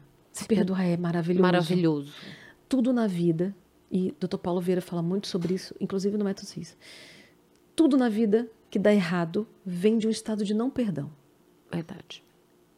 Mas, o que, que a gente pensa? Bom, estado de não perdão eu preciso perdoar então alguma coisa grandiosa, né? Não. É a pequena coisa. É o estado de não perdoar, por exemplo, o marido que jogou a toalha molhada em cima da cama. É não perdoar aquela grosseria que o filho fez mais cedo. É não perdoar a si mesma eu por não ter atendido a ligação é. da mãe no telefone celular. É pequenininho. É pontual. Mas eu chego numa. numa você está falando não se perdoar para botar a toalha molhada em cima da cama. Mas existe. Eu falo isso quase todos os podcasts. É questão de você. Ser, quando eu digo ser fiel a você mesma, é no sentido de você ter autoconhecimento de maneira que você entenda claramente do que você quer do que você não quer. Uhum. Para que, quando você começa a namorar o cara que joga a toalha na cama, você perceber que fala, eu não quero e não vou casar uhum. com um homem que to... já estou dando toalha molhada, mas é assim uma, uma, ilustração. Eu não gosto, eu não convivo bem, eu não vou me dar bem. Uhum. Você entende? Uhum. Então assim, eu não, não tem como dar certo. Uhum. Adorei você falar isso eu ensino sempre para as minhas clientes, tanto de coaching grupo, coaching de véu, enfim, ensino sempre para os meus clientes. Começou a conhecer um personagem, começou a conhecer. Imponha limites. Isso. E meu marido, ele é, ele é um coaching dele mesmo, porque ele, é, ele fala exatamente isso. Imponha limites. Imponha limites. Do tipo. Nossa, isso é perfeito. Do tipo.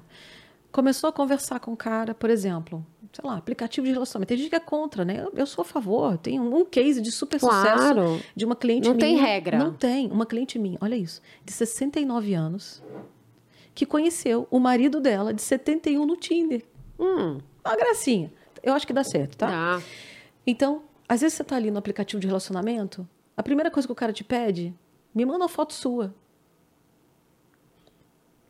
Coloca... é quando não manda foto sua, mas manda uma foto de peitinho. Não é? Coloca limites. Querido. Isso. O meu perfil tem fotos. Quer ir lá? Vai me conhecer Fica lá. lá, tá lá meu perfil. Me, me dá seu Instagram. Não, eu fico confortável de conversar por aqui. Bota limites. Você começa a cercear, botar limites no início. Esse homem vai perceber que não é o baoba. ou ele para de papo com você e parte para outra situação que vai ser mais fácil, ou ele começa a se interessar porque você é diferente. Uma vez eu perguntei pro meu marido qual a diferença de bate. Eu adoro falar que a gente passaram-se tantos anos e eu não, não entendia por que, que homem não gosta de DR. Uhum. E ele me explicou e foi uma explicação. Inclusive, eu fui numa, num evento e falei para todas as mulheres por que, que homem não gosta de DR.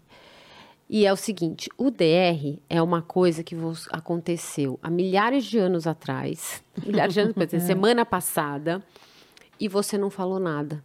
Uhum ficou quieta, deixou passar. Uhum. Passou-se aí uma semana, dez dias, um mês, e de repente você fala, ele, você acontece alguma coisinha, você fala, por quê? Uhum. Aquele dia, naquele lugar, você fala, mas peraí, já, já não acabou, já uhum. passou. E é homem eu falo que ele fala, ele mesmo deu exemplo, ele é que nem cachorro quando faz xixi. Se você não repreender na hora e deixar para repreender no dia seguinte, ele não vai nem saber por que, que ele está fazendo coisa errada. E ele fala, a mulher tem que aprender a se comunicar. A gente tem que aprender a falar o que a gente não gosta na hora. Uhum. Ah, mas vai ficar chato, ele vai achar, me achar chato, ele vai me achar, é, sei lá. Mas você tem que falar, não gostei, não quero, para ele já entender como que você é. Uhum. A maioria das mulheres, eu me incluo nisso, uhum. já fui assim, é deixar para lá.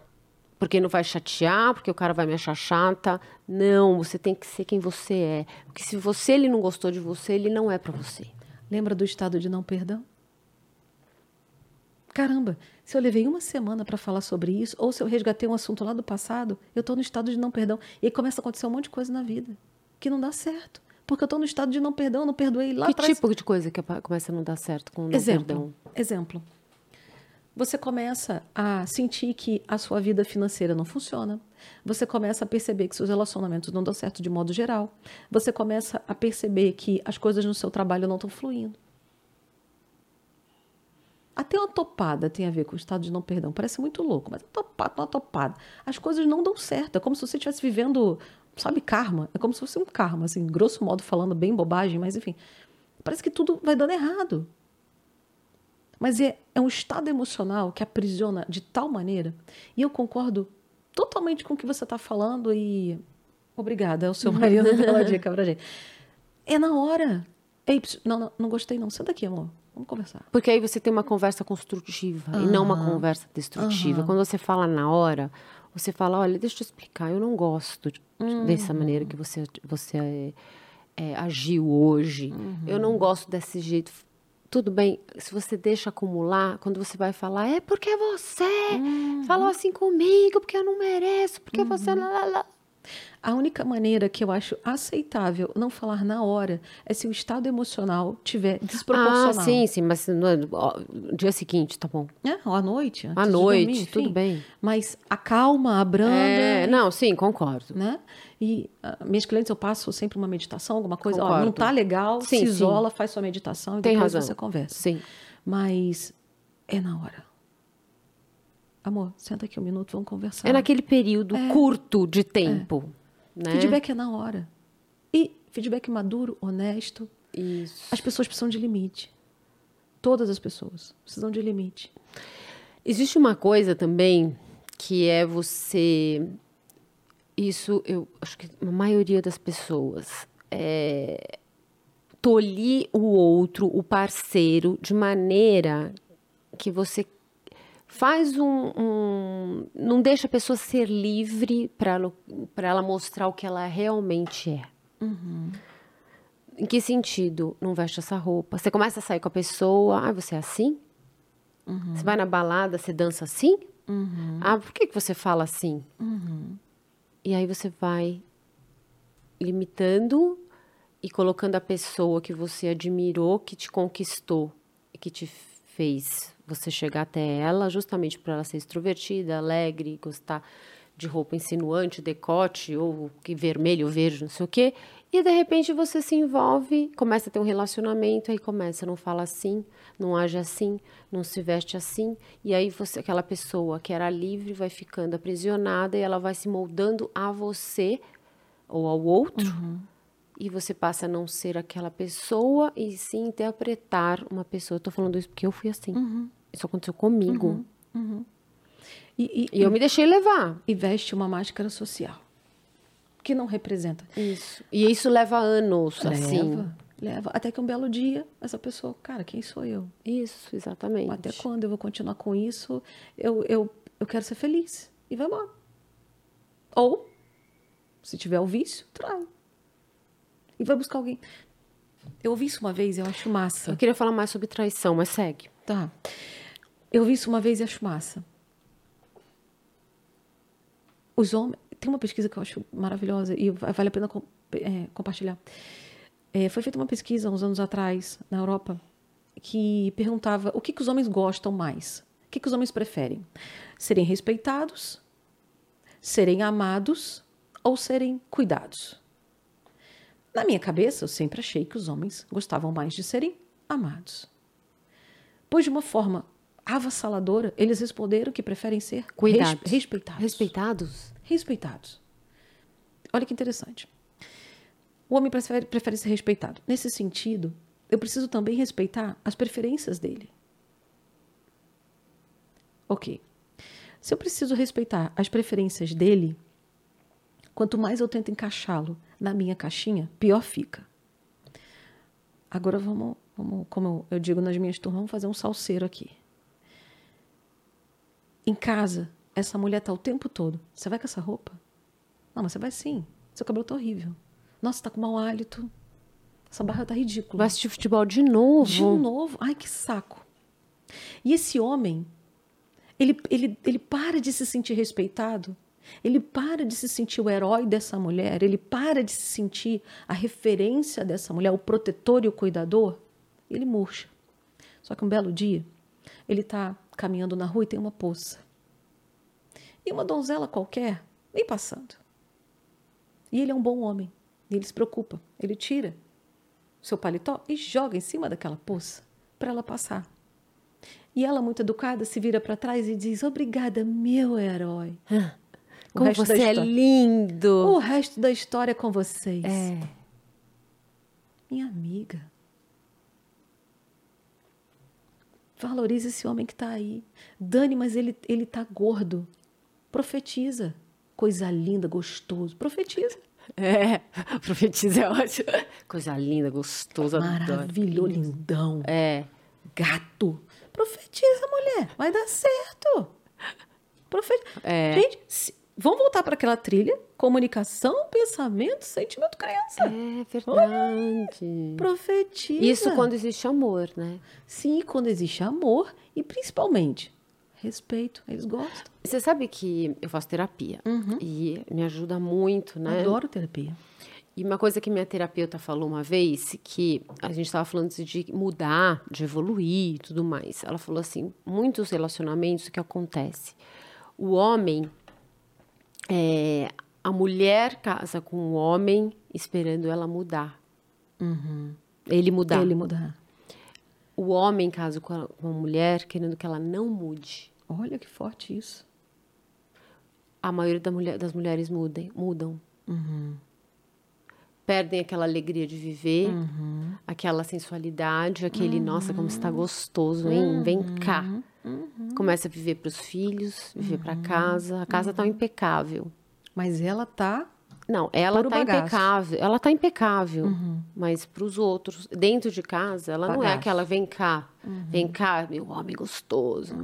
Vamos ali, vamos ter uma noite de amor. A alegria, a Uhum. a, risada solta, a diversão. Agora ela só quer ficar em casa, Sim. só quer viver para os filhos. Quer ir no parquinho, chamar passarinho de piu-piu, cachorro de au-au. Uhum. E aí fica nisso, aí vai vivendo isso e a mulher vai mu- mudando. Enquanto que o homem, ele quer aquela mulher que ele casou, que às vezes acontece isso também, não é tudo, Uhum. Sim. entendeu? Sim. Isso eu achei Sim. muito profundo isso. E olha que interessante, pensando nesse sentido. Tanto o homem quanto a mulher, eles têm a memória, né? E esse homem, ele tem a memória das primeiras noites com essa mulher. Com cabelo arrumado, cheirosa, depilada, de lingerie.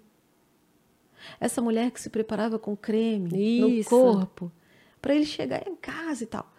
E agora ele olha pro lado, ela tá com aquela calcinha bege de um palmo na lateral, furada. Ela não se depila mais. E quando se depila é para usar saia, para ir pro trabalho. Ela tá com aquele coque padrão, quando lava o cabelo ou não. Ele tá acostumado. A alegação, ele tá acostumado. Eu quero ficar em paz, eu quero ficar relaxada em casa. Eu acho que nesse momento muitas mulheres vão estar falando assim, ah, mas é muito fácil falar Uhum. quando você tem, e eu acho que eu até concordo em parte, Uhum. que a mulher ela traz para si muitas responsabilidades, Uhum. do tipo, você tem que estar bonita, você tem que cuidar dos filhos, cuidar da família, da casa, do marido. Uhum. Então são muitas atribuições. E realmente, às vezes, em determinados momentos da Sim. vida, a gente não pode negar que a gente fica muito acumulada e o homem, é, o parceiro, às vezes, ele também contribui para que você. Porque é difícil. Eu sei. É difícil. É. é Principalmente quando o pensamento está em eu tenho que armar para ele. Não é para ele, difícil. Boa. Boa. é para você. Concordo. A mulher, ela esquece que ela ela não está se arrumando para o parceiro, é para ela.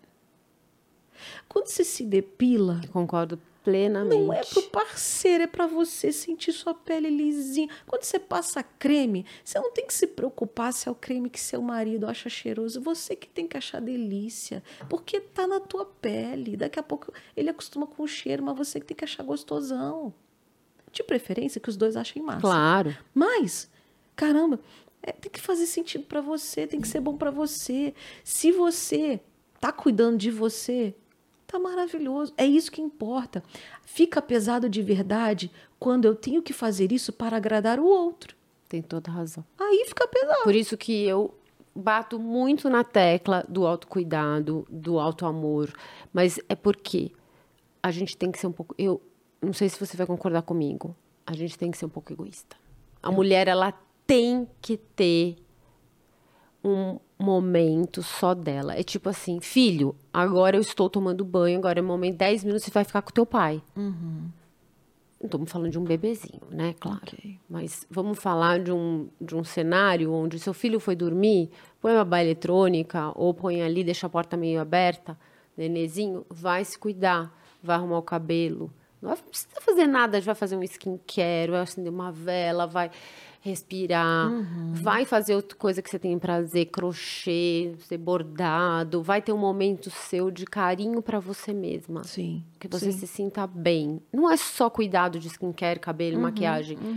É colocar, é, sabe? É olhar pra si. Verdade, concordo com você.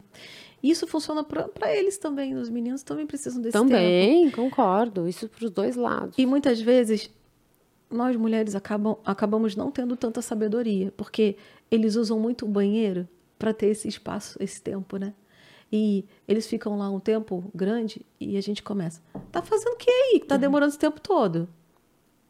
Tá mandando mensagem para quem? É. Vai sair daí não? Amor, bora! E ele tá isolado ali porque o homem não tem muitos desses passos, ou muitos deles não tem muito desses passos que a gente pode acessar, né? E é ali que ele se isola, é ali que ele fica. Então, a gente também tem que ter sabedoria, confiar no outro e na gente. Deixa, deixa ali. Às vezes é o tempo que ele tem para esvaziar, relaxar, ficar em paz, ficar com ele. Às vezes um tempo mais longo para tomar um banho.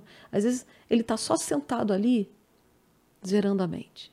E tá tudo bem. Tem aquela caixinha do nada. Do né? nada. Eu adoro esse, adoro esse do padre. Como é que É o o, é o Cláudio Duarte. Cláudio, ai, eu adoro. Essa, todo mundo tem que ver esse vídeo do homem da caixinha do nada. O que você tá fazendo? Nada. Mas como assim você não tá fazendo nada?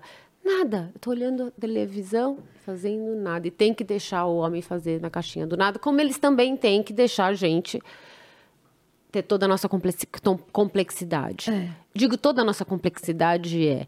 Eu não acho legal um homem que fica falando por que, que você vai sair tão maquiada, por que, que você vai sair tão arrumada, por que, que você vai sair tão, tão, tão. A gente é complexa. O mundo da mulher, mu- da mulher, ele, a mulher gosta de fazer a unha. A gente é colorida, a gente gosta de. de- de- de- não, é, é complexo. Nosso, mu- nosso mundo é complexo. Mas também tem que entender que do homem, é, às vezes, ele gosta de ficar na caixinha do nada. É verdade. A, minha, minha consultora de imagem, né? Tem uma consultora de imagem que eu amo muito, é a Lérida. E meu marido falou assim: por que você está investindo tanto em branding, em consultoria de imagem? Eu falei: Amor, é importantíssimo. Importantíssimo. Aí ele: Mas importantíssimo de quê? Eu falei: Fundamental, ela está cuidando da minha projeção de imagem, o que eu quero no futuro. E conforme nós fomos ajustando os detalhes, ele foi vendo de fato a ele. Será que ela tem de homem? Eu, ah! Os meus filhos chegam um dia para mim e falaram: mãe, é, a gente não tem que se preocupar tanto assim com a imagem. Eu falei: filho, você querendo ou não querendo, é cerebral. É. O cérebro, porque a natureza ela gosta do bonito. É. Ela gosta da perfeição.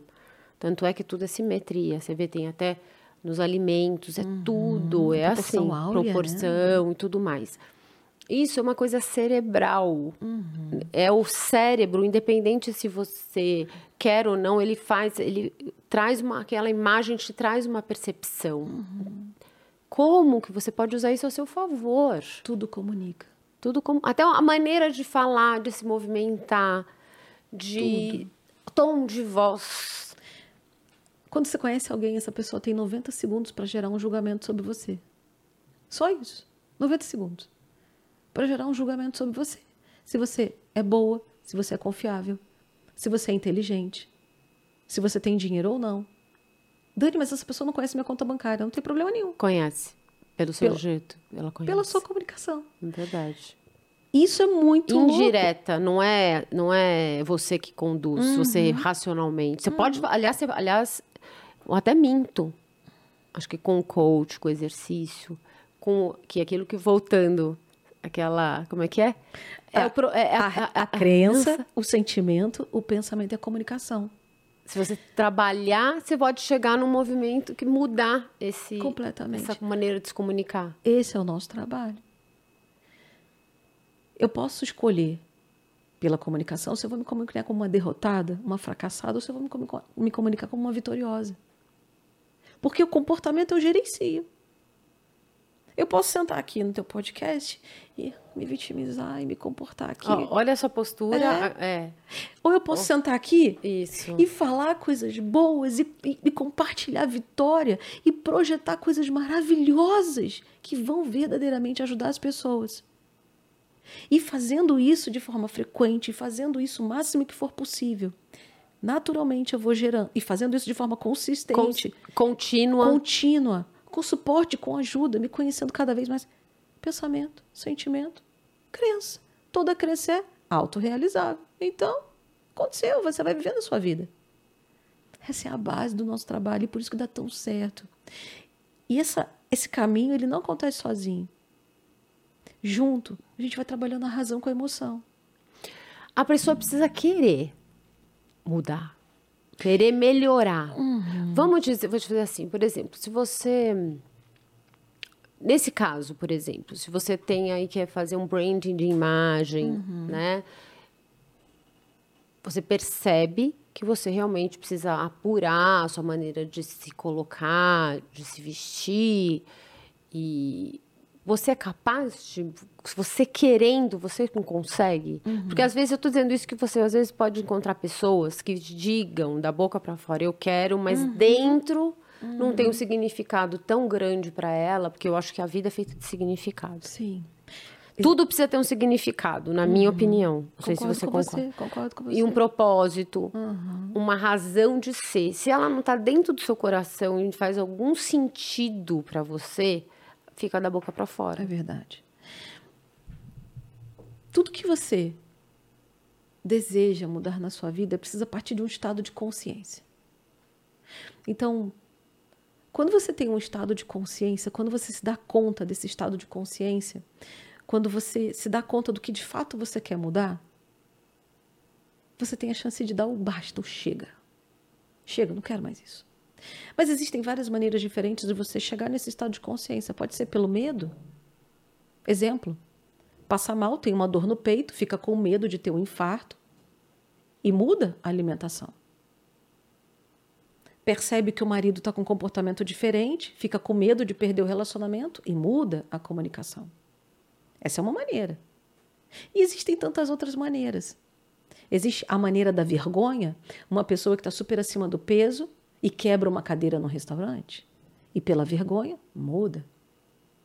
Mas existe a simples consciência por si só, a pessoa se dar conta, atentar ao estado atual que está. E nesse sentido de atentar para o estado atual que está, ela se dá conta de onde ela está e ela percebe onde ela quer chegar. Em relação à consultoria de imagem, ao branding, o que, que eu estava percebendo? Eu moro no Rio de Janeiro e estou vindo para São Paulo, estou mudando para São Paulo.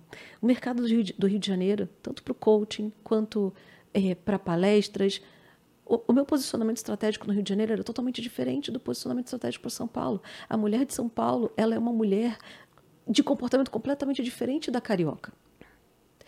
A carioca, ela é uma mulher naturalmente mais romântica, mais, mais mais floral, ah, mais ah, é? frugal. Jura? A gente tá numa cidade de praia, é. uma cidade informal, as pessoas vão de chinelo pro shopping. A é primeira verdade. vez que eu fui de chinelo uhum. pro shopping, as pessoas me olhavam de cima a baixo, eu fiquei profundamente... Aqui em São Paulo? É. Ah, aqui em São Paulo não. Fiquei profundamente envergonhada e comprei um sapato. e foi pela vergonha que eu decidi mudar e decidi fazer diferente. E, e é legal que você se adaptou, né? Você entendeu que em cada lugar você tem que agir de uma maneira. Não, não é você, mas a imagem é diferente. E eu decidi, eu falei, cara, vou contratar a Lérida Liza, que é a minha consultora de imagem, vou contratar a Lérida. E conversei com ela, falei, Léri, eu usava o cabelinho de lado, eu usava o cabelo mais claro, eu usava roupa com babadinho, tinha toda uma pegada. Falei, Léri, eu preciso mudar meu, meu posicionamento. Ela, amiga, você quer o quê?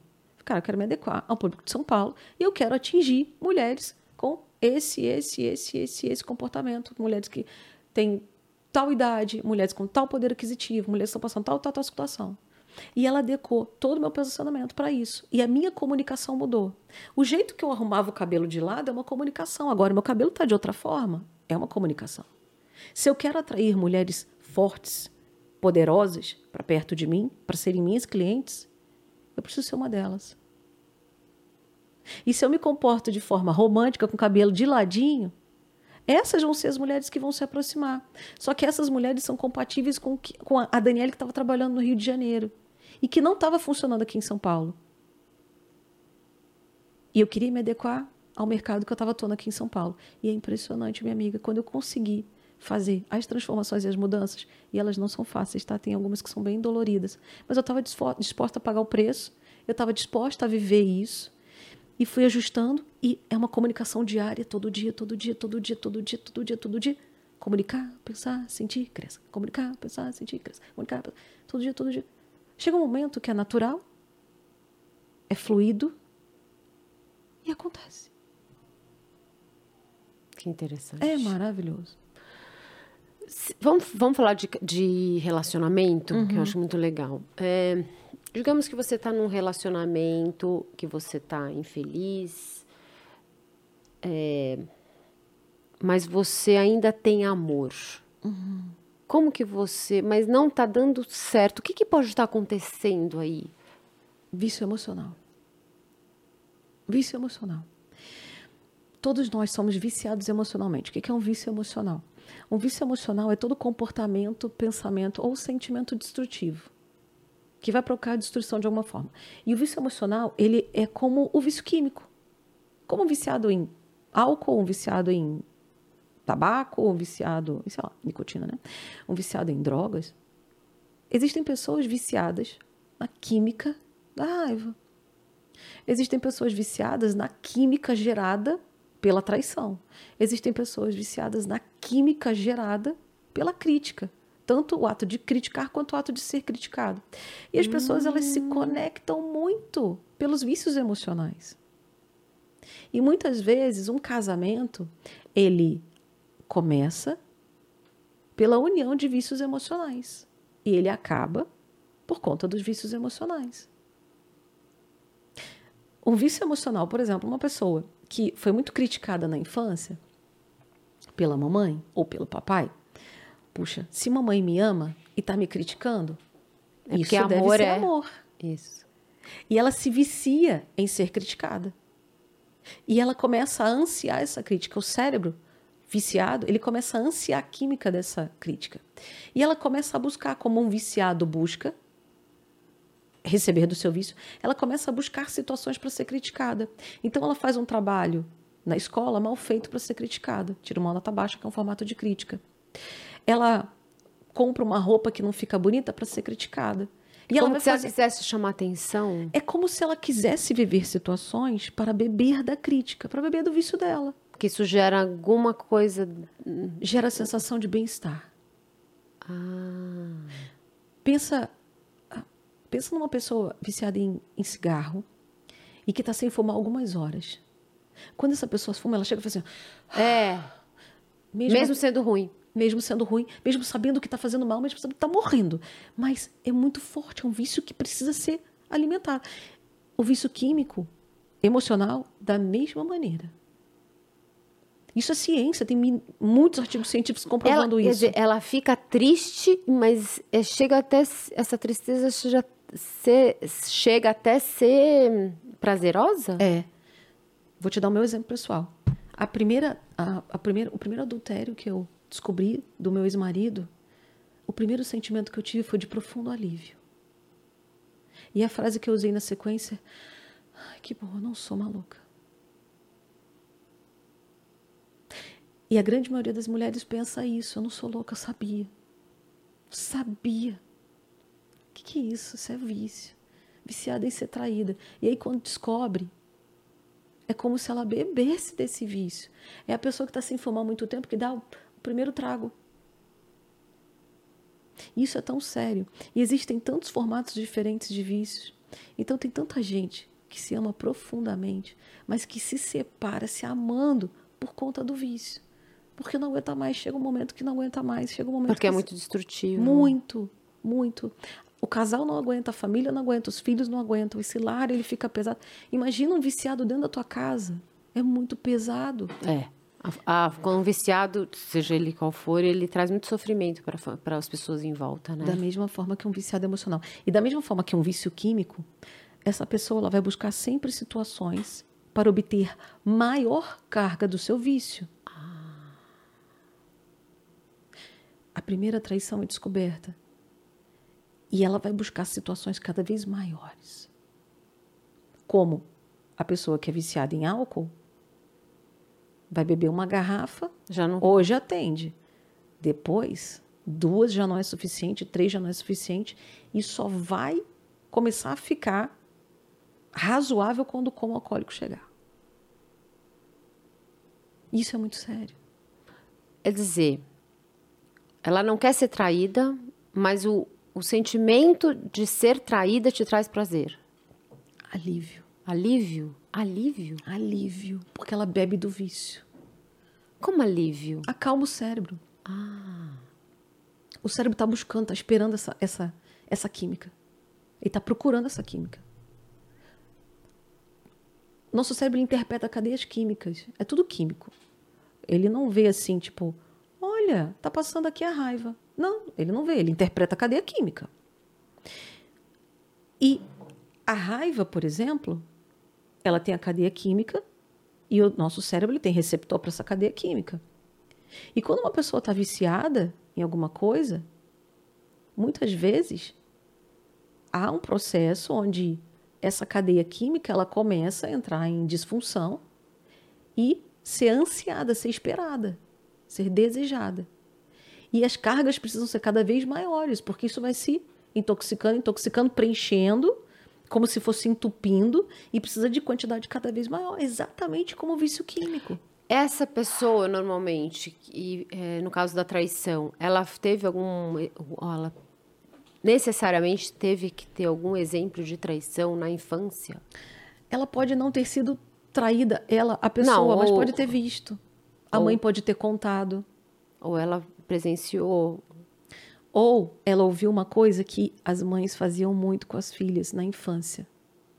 Nunca dependa de homem nenhum, porque homem trai. Ah, entendi. Olha só. São, quer dizer, mensagens que são passadas. Subliminar. Sempre na infância? Em geral, na infância. Ou, Ou na adolescência. Sob claro. forte impacto emocional. Tem muito impacto emocional sempre envolvido. Como que você sabe a hora que não que você tem que terminar aquilo. A hora de terminar, a hora de romper, ela em geral está envolvida com cansaço emocional, abuso físico e emocional e falta de amor. Quando o amor Acaba, quando o amor acaba, acaba acabou, tudo. acabou. Sabe quando que eu percebi que eu não amava mais meu ex-marido? Quando eu parei de discutir com ele. Olha, Quando, tipo, ele falava, eu... Ele falou, você não vai falar nada? Eu não. Tipo, eu pensava em mim, eu não tenho mais nada que falar. Eu cansei. Quando eu Forte, né? cansei, foi a hora que eu parei de falar. muito forte. Discutir. Ele falava, entrava para um vídeo, para outro, eu, tipo, como se para mim isso não tivesse significado nenhum, nenhuma, eu não queria nem mais lutar, para mim já Tem uma Mas frase, eu tenho uns vícios emocionais que você tá falando. Eu vi, eu, um, tanto é que eu tinha eu, eu associava ciúmes com amor.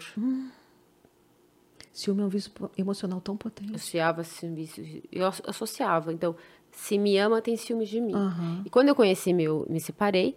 Quando eu conheci o meu marido, é, eu me lembro nitidamente, Dani, o dia que eu fiz uma mudança no meu HD. Nitidamente aconteceu um uma determinada ação que pro meu antigo relacionamento com meu ex-marido, isso seria a causa de um- uma briga homérica, uma reação ci- ciúmes. E eu não sei porquê, eu me lembro que eu, eu desencadeei isso. Eu dei uma. Falei alguma coisa. Era um vício. E, talvez por um teste ou por um vício mesmo. E aí, na hora, ele. ele simplesmente ele, ah, tá bom. E falei, eu pensei comigo, ele não vai falar nada? eu acho que ele não gosta de mim. Esse cara não gosta de mim. Ele tá, a gente já tava meses junto. Eu acho que ele não tá gostando de mim. Mas ao mesmo tempo, eu falei, "Bo- Drica, você esteve num relacionamento tóxico, opressor, regado de ciúmes doentio por tantos anos e que não trouxe nada de bom pra sua vida. Vamos mudar isso? Na hora, eu fiz assim, clec. Parece que eu virei a chave. Eu tinha que virar essa chave. Eu fiz clec. Você vai mudar a, me- a memória, o seu HD. Você vai reconfigurar. É uma reconfiguração. Sabe coisa? Você fala assim, olha, precisamos levar seu computador para reconfigurar? Foi exatamente isso. Eu tive que fazer isso, senão não ia. Eu tava, estava apaixonada, estava tudo dando. é, Ele falou, por que, que você fez isso? Tá tudo dando, dando tão certo. Tá tudo acontecendo tão bem. Você tem necessidade? Eu falei, puta, tem razão. Então, assim, é um, foi uma coisa consciente, um exercício diário durante um tempo. Sim. É, é incrível mesmo. Constância, Constância, dedicação. dedicação, querer. Por isso que eu Querer. falei do querer. Querer. Profundamente. Aquilo lá fazia sentido pra mim. Querer. Então, se acabou o amor, puxa vida. Mas todo o resto é gerenciável. Toda amar é escolha. E se tem 1% ainda, dá para salvar. Dá para resgatar. Dani, como é que eu sei que acabou o amor? Como é que eu sei que, que o amor já foi embora, que não tem mais amor? Quando você olha para essa pessoa e não tem o respeito já foi embora, a admiração já foi embora, você já tem repúdio, você já não você vai saber. Você vai saber. Agora se tem 1%, Dani, 1% é nada. Não, é, é muita coisa. Se você tem 1%, 1% ainda dá para Ah, fazer 1% é muita uma coisa. chance. É uma chance. Ainda tem, dá, dá para fazer muita coisa. Mas a má escolha. É escolha. Mas escolha dos diária. dois, né? Dos dois. Então, o problema é que essa escolha tem que ser feita dos dois. Dos dois.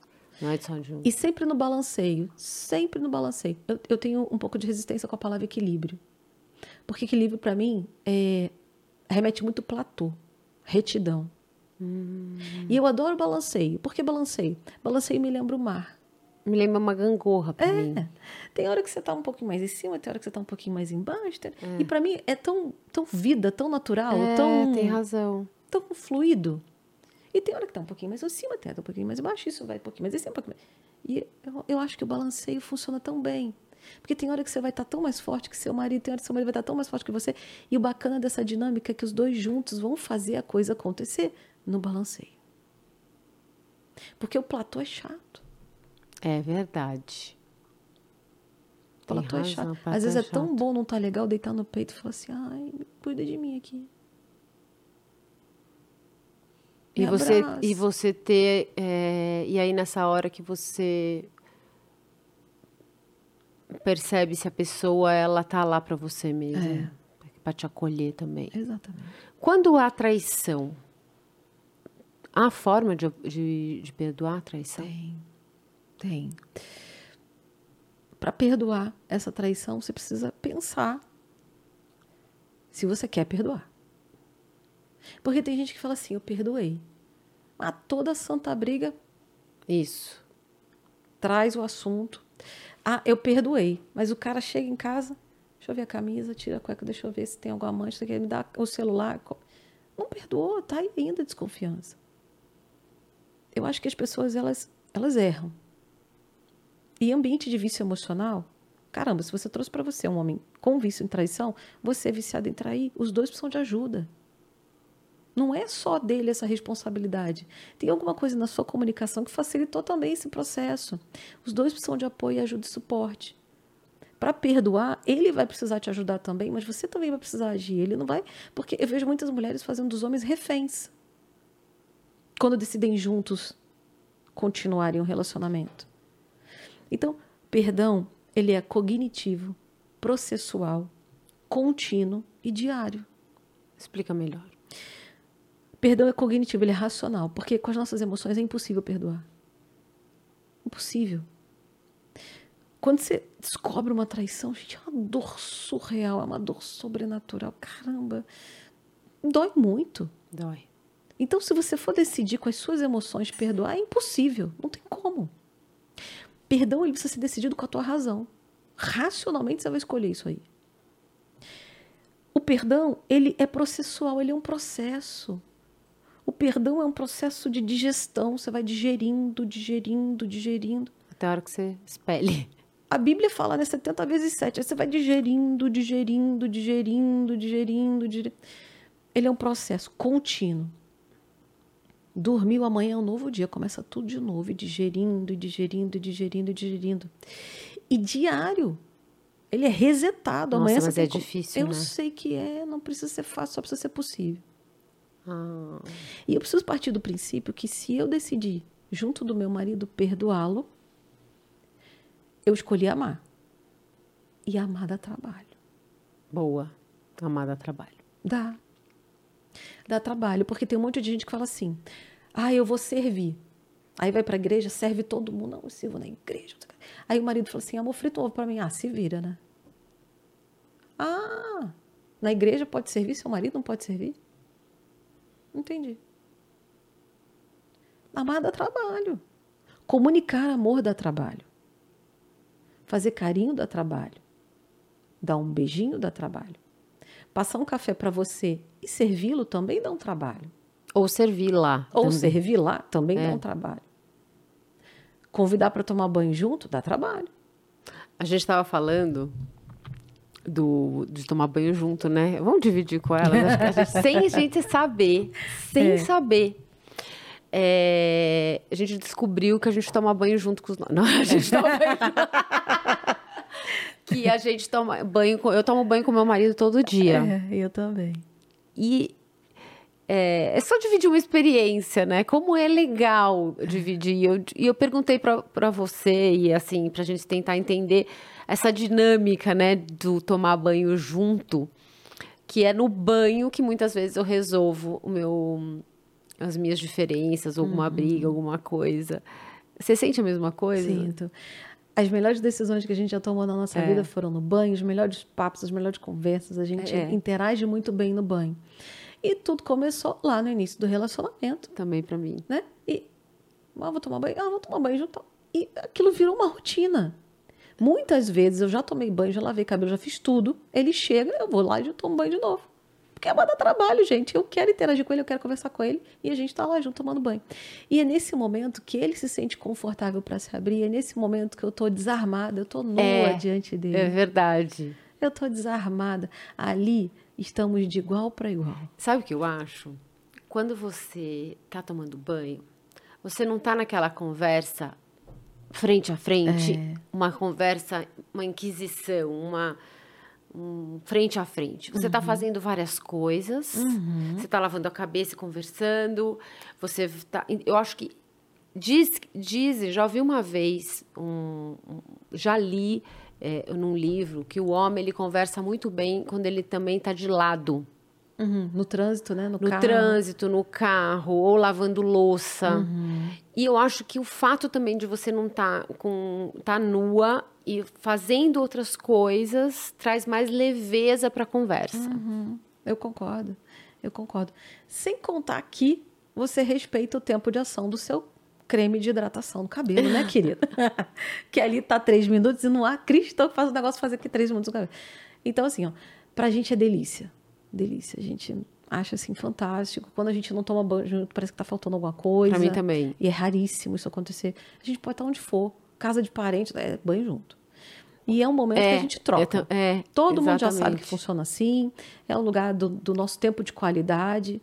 E a gente tem banquinho no banheiro. Vou- quando chegar em casa, eu vou tirar foto e vou te mandar. A gente tem banquinho no banheiro. acredito. A gente bota o banquinho, cada um abre o seu banquinho sentamos um na frente do outro, fechamos a água do chuveiro e começou a ficar frio, ligamos a água novamente, dá aquela molhada e depois fechamos e Isso, e vai, vai se secando, e vai se falando, e vai fofocando, e eu fofoco com meu marido, a gente vai falar das dificuldades, ou não gostei, ou gostou, o que, que a gente vai resolver, tá, tá, tá.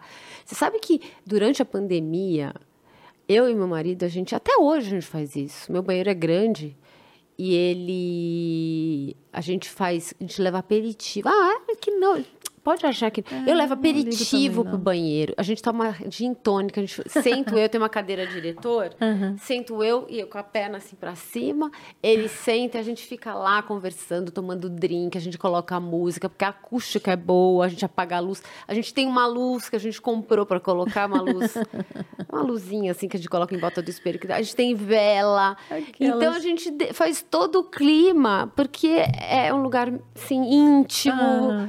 A gente tá lá e a gente se põe à vontade. Então, eu acho que é legal também o, o, o casal ter esse momento, sabe? O preparar o ambiente. né? preparar o ambiente. Meu marido adora o, Esse ritual. o ritual. Ele adora a luz apagada. Aí vira e mexe, ele quer a experiência de tomar o banho. Nós dois tomamos o banho de luz apagada, né? Imagina você tatear Sei. as coisas. E é diferente, é gostoso, Aham. é novo, É né? novo. Então, a gente também tem essas experiências novas, né? As coisas novas. Mas existem alguns combinados, é, enquanto casal, que funcionam muito bem pra gente. Refeições. As nossas refeições sempre juntos. Então, café da manhã junto, Também, pra mim também. almoço junto, Também, jantar junto. também. É, nós temos a mesma fé, nós compartilhamos da mesma fé, nós somos cristãos. Então, sempre antes da refeição, a gente ora junto, a gente tem a prática de fazer a nossa oração juntos. E esse é um momento sagrado, não existe a menor hipótese de ter ou televisão ligada ou telefone celular perto. É só eu e ele. E esse é um momento muito sagrado pra gente. Antes de dormir. Antes de dormir, a gente vira um pro, pro outro e a gente conversa, troca. Esse é o nosso momento. E a gente respeita muito esse Eu momento. também. Muito. Muito. É, o, é o nosso espaço. Quer dizer, Vocês não estão morando só na mesma casa não, e dormindo na mesma cama. Vocês estão vivendo juntos, compartilhando juntos. Aquela pessoa é meu porto seguro. Aquela pessoa, ela tem acesso a tudo que é importante para mim. A senha do meu celular é a mesma senha do meu marido Meu marido tem acesso a tudo. Também. Tudo. A gente tem e-mail, a gente faz tipo, não tem não escondo nada. Não tem nada para esconder. Isso é uma coisa que é, realmente incom- incomoda o fato de você entrar no relacionamento e o cara. Uhum. Cadê a sua senha? Peraí. É estranho, não É é? estranho. É estranho. A gente tem senha do outro para tudo, acesso a tudo. Ele pega, mexe, eu pego, mexo, não tem problema nenhum, acesso a tudo. Banco, e-mail, tudo. Zero problema quanto a isso. Acho que precisa ser assim. Eu acho que se- alguma coisa está sendo escondida, já é para se pensar. Também acho.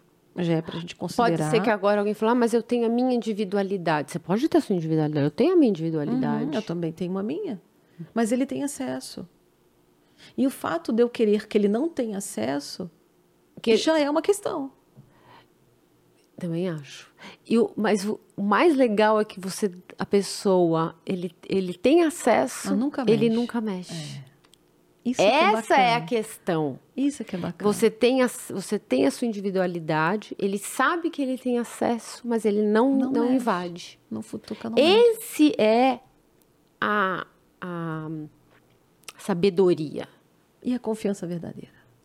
Confiança Confia. verdadeira. Que confia, Confia. confia. E claro que essa confiança precisa ser conquistada, É né? verdade. Mas conquistada com o quê? Meu celular tá aqui, ó. Pode olhar logo Uhum. no começo. Não é ficar de. de- de- Não, Uhum. cadê sua senha? Não, peraí, que entendeu?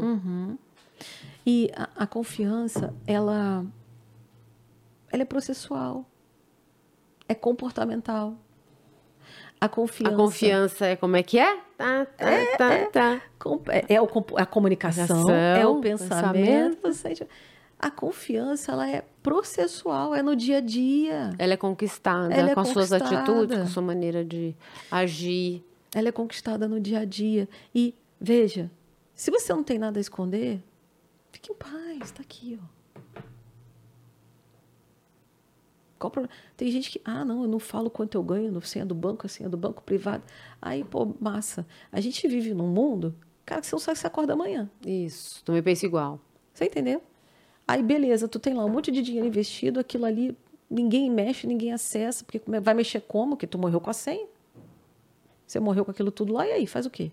Quantas e quantas pessoas Ih, estão na justiça? processo. Nossa, Ixi. Maria. Quantas e quantas pessoas estão na justiça aí tentando reaver dinheiro de 10, 20 anos atrás? Voltando ao que a gente estava falando, eu acho assim, também que a comunicação, a gente está falando tanto de comunicação, e hoje em dia existe um grande problema, hoje em dia não, acho que sempre, na verdade, é a comunicação, a falta de diálogo de qualquer uma das partes. Ou você com o seu companheiro, ou seu companheiro com você, do tipo, ai, vai falar de novo sobre esse assunto.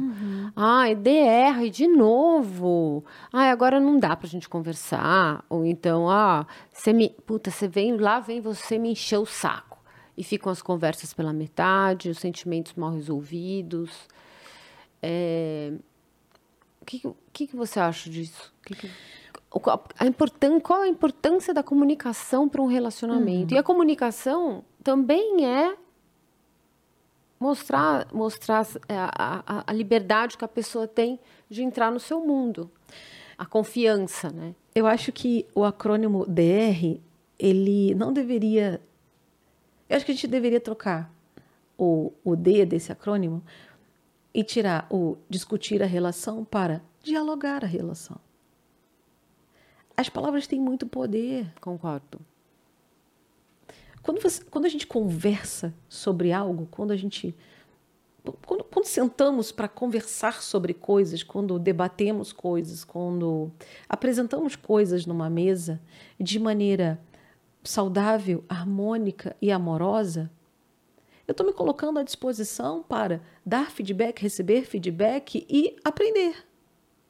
Agora, quando eu imponho opinião, quando eu me coloco de forma intransigente, quando eu brigo e, e- e gero gritos e, e- um pleito com uma emoção completamente desnecessária e descabida para aquele momento, na verdade, na verdade, eu estou gerando aqui um ambiente que é disfuncional para dialogar a relação. E aí, de fato, eu estou discutindo a relação. E eu acho que é por isso que por tantas pessoas fogem desse momento. Dialogar é todo dia. Comunicação significa você falar a respeito de. Comunicação é ouvir e ser ouvido, é ver de mão dupla. A comunicação não está não tá só no que você fala, a comunicação está também na sua postura, no que você veste, no que você come. A comunicação também está na maneira como você respira. Tem pessoas que estão ouvindo, mas estão. Fala. É. Isso é comunicação. Então tá bom, vai. Vamos conversar. O que, que você quer? Fala aí. É. Tô te ouvindo. Uhum. Isso. uhum. Isso é Ou então com a perninha aqui, ó. ó, É. ó, ó. Vai, tô te ouvindo. Fala. Fala, fala logo. Fala logo. Fala, falando. Isso é comunicação. Para de mimimi, vai, desembucha. Ou então, fala, tô te ouvindo. É. Tô te ouvindo. Não, pra mim me dá uma, uma angústia quando eu vejo o restaurante, o casal. fala. Ele saiu, a mulher se arrumou inteira. E o casal assim, ó, um de um lado, outro do outro. É. O recado aqui, sabe qual é? Quando eles estão assim? Eu não me interesso por você, eu me Isso. interesso pelo que está aqui. Isso é... Isso é muito triste. Nossa, é muito triste. Os casais estão criando seus filhos com celular e iPad. Isso tem preço. Aí no futuro, as famílias, essas crianças vão crescer. E essas crianças não estão aprendendo interação, não estão aprendendo comunicação. Não vão aprender. E aí, essas famílias vão querer fazer o almoço de família. Mas essas crianças não aprenderam a interagir, a se comunicar. Essas crianças aprenderam a ficar no telefone celular caladas. E elas não vão conseguir se comunicar. E essa família não vai conseguir ter interação. E basicamente a gente vai viver o que os norte-americanos vivem hoje. Que são filhos que não conseguem se relacionar com os pais. Que não sabe nem com a vida. Que é aí que é o grande problema. É, e aí a gente volta para o que a gente estava falando. É forte demais. Porque não é só na família que isso a comunicação, é na vida, na vida pessoal, na vida profissional, na vida amorosa. Isso eu tenho orgulho do meu pai e do meu pai, assim como ele me criou. Ele sempre, nunca deixou a gente assistir tele- televisão, almoçar, jantar. Sempre a gente almoçou junto, janta- almoçou junto com a família. Televisão de jeito nenhum, assim. É, sempre eles abriu espaço para a gente se comunicar. Isso é maravilhoso. Isso Tira é o muito- fone. É. Ah, que saco! Não quero saber. Vou, vou ficar emburrado. Fique, mas sem fone. Uhum. Aí a gente acabava numa hora ou outra, algum assunto rolava, então a gente tinha que se comunicar. Então, isso, acho que, eu, acho que eu me comunico bem por causa disso. Acho que eu tenho essa capacidade muito por conta dessa criação. E eu tenho orgulho de falar mesmo de- disso. De eu ter tido a oportunidade de viver com um homem. Meu filho, meu filho, quando tá com o lado, se meu pai estiver aqui, meu, meu, meu filho estiver no celular, ele arranca, arranca. Tira esse negócio daqui. Ai, pai, que saco. Meu filho tem 21. Que saco, vô, não sei o quê. Ele falou, não, chega com esse celular. Esconde o celular e não sei o quê. E aí ele fala, vou falar do quê? Vai, fala. Aí meu filho, vai, fala, pai. Eu Avô, o que, que você quer, vovô? Não, eu não sei o que eu quero agora. Daqui a pouco a gente vai conversar. eu tô lendo aqui a minha cola que a gente tem. Eu não quero, eu quero falar de tudo, assim. Deus. Tem uma coisa que é que eu quero falar com você sobre três coisas. Tá. Paralisia, proscra- procrastinação, Procrastinação. aprender a dizer não Aham. e autossabotagem. Tá. A procrastinação. A procrastinação, ela é um cenário de paralisia. Procrastinação é medo. Medo. Não tem o medo que paralisa? Sim. Se a pessoa está procrastinando, ela está com medo. Tem um medo associado a alguma coisa. E é muito importante descobrir qual é o medo associado. Tem muita gente parada na vida por medo. E não tem nem clareza, medo de quê? Não sabe nem medo do que, que tem. Não sabe nem medo de onde, onde é que está esse medo. A autossabotagem é um processo muito similar. Contudo, a autossabotagem ela tem uma ligação no seguinte sentido. Eu não me acho bom o suficiente. E se eu não me acho bom o suficiente, eu me saboto para não alcançar sucesso e resultado. Porque eu não sou bom o suficiente. Exemplifique. Tipo, eu não sou bom o suficiente para ser promovido na empresa, então eu vou sempre me sabotar para não ser promovido. Hum, não fazer as coisas como tem que ser feitas. Saio mais cedo, chego tarde, falto, não entrego o relatório no, no dia certo, no tempo certo. Quando entrego, entrego com erro. E são, não são erros intencionais, não são coisas intencionais. Simplesmente acontece. Se eu não sou bom o suficiente, eu mereço ser promovido? Não, eu mereço ser mandado embora. E muito naturalmente eu vou fazer ahn, comunicações de autossabotagem para que isso aconteça, porque eu não sou bom o suficiente para estar aí. Porque isso está ligado à crença também. A autossabotagem, ela é um mecanismo terrível e todos nós praticamos muito autossabotagem. E está sempre ligado à crença. Sempre ligado à crença. A procrastinação, muitas, e e ela tem graduações. Eu posso procrastinar em uma área e ser uma máquina em outras áreas. Exemplo, eu posso ser uma máquina trabalhando profissional incrível e procrastinar horrores na saúde. Entendeu? Porque as crianças elas não vão, elas não vão se, se necessariamente se setorizar em uma área específica ou outra mais específica. Às vezes você está com super resultado na, na, na, no profissional e está sendo ótimo e aqui está fluindo, pelo simples fato de você não ter medo, de você ser, ser, ser seguro do que você está vendo à frente. Só que na saúde você não tem clareza do que você está vendo à frente. Às vezes você não conhece o caminho que você está seguindo. Às vezes você não sabe de ninguém que realizou o que você quer realizar. Talvez você não, não faça ideia de como fazer isso. E dá medo mesmo. E quando dá medo, a tendência natural é você paralisar. paralisar. E aí você procrastina, procrastina, procrastina, procrastina, e enrola, enrola, enrola, enrola, enrola, e paralisa. E volta para o processo inicial. E procrastinar é muito demonizado, mas é um processo tão natural. A gente pode ter fases procrastinadoras? Pode. Claro que pode. É natural. Pode Somos ser, humanos. Quer dizer, você pode estar tá vindo assim, um foguete, de repente, fala, não sei o que está acontecendo, que estou procrastinando. Claro que pode. Claro que pode.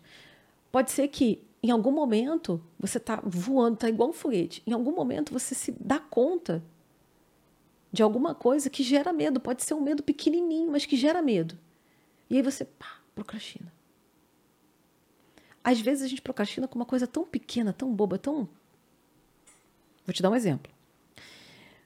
Você tem que renovar seu passaporte. Você não tem nenhuma viagem marcada. Mas está lá, você já recebeu o aviso que você tem que renovar. E ainda dá tempo de você renovar, ele está válido, ainda dá tempo e tal. Se você fizer agora, vai ser tudo maravilhoso. Mas você está procrastinando, porque, ah, caramba, o prazo vai vencer. Eu tô com medo do prazo vencer. E esse medinho do prazo vencer é, é suficiente para você procrastinar. Mas Olha você tá com medo. É louco. É louco. É muito louco. Esse medinho. Mas ela vai, vai vencer, por que, que você não vai renovar? Que é medo? Medo.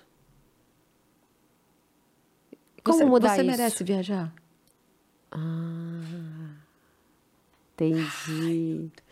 E você fica enrolando, enrolando. E às vezes as pessoas só agem quando não tem outra opção. Quando a água bate na bunda. É, exatamente isso. Quando não tem outra opção a água bater na bunda geladinha faz uma, um milagrezinho na quando vida das pessoas. Quando, quando se, tiram você da zoninha de conforto e fazem você. Quando se vê pressionada a nível hard. É. Tem gente que só funciona sob pressão. Isso também é uma crença. Isso também está ligado a vício emocional. Só funcionar sob pressão. Só fazer as coisas quando é apertado, pressionado, obrigado, instigado. Por que, tem alguém, por que alguém precisa mandar você fazer alguma coisa? Você é adulto. Todos nós temos crenças limitantes? Todos. Todos, né? Todos. Né? Nós somos movidos a hormônios e crenças, positivas e as limitantes. Como mudar isso? Método CIS, coaching individual, coaching em grupo, lendo, se conhecendo. Para você mudar as crenças, você tem que conhecer quais são as possibilitadoras e as limitantes vai, vai se conhecer, vai fazer curso de autoconhecimento. A gente tem método CIS agora, presencial aqui em São Paulo, de 18 a 21. Vai lá. Fazendo um jabazinho, né? Vai lá, vai lá conhecer. Vai lá ouvir. Caramba. É tão sério que nós temos, dentro do método CIS, uma palestra de duas horas com um pós-doutorado em neurociência comprovando com artigos científicos tudo que a gente ensina lá. Tudo. Tem ferramenta, tem experiência o tempo todo. O tempo todo. Caraca, cês, tem Vocês têm aqueles treinamentos de leader training que você fica três dias num lugar? Você já viu isso? O método CIS, ele tem muito essa pegada. Só que o leader training, ele vai trabalhar você muito com o movimento experiencial para o business, para os negócios. Só que você, se você tem filhos, você é líder. Você é líder dos seus filhos, de alguma Sim. maneira. Se você é casada, de alguma forma você é lidera e também é liderada. Uhum. Então a gente pensa sempre de forma sistêmica. Todas as áreas da vida precisam participar. E aí, se você quiser trabalhar de uma maneira mais específica, a gente tem outros cursos da nossa grade, a gente tem outros cursos mais específicos, mas sempre partindo do princípio que você precisa começar. E a base da nossa jornada é o método CIS, são quatro dias. Legal.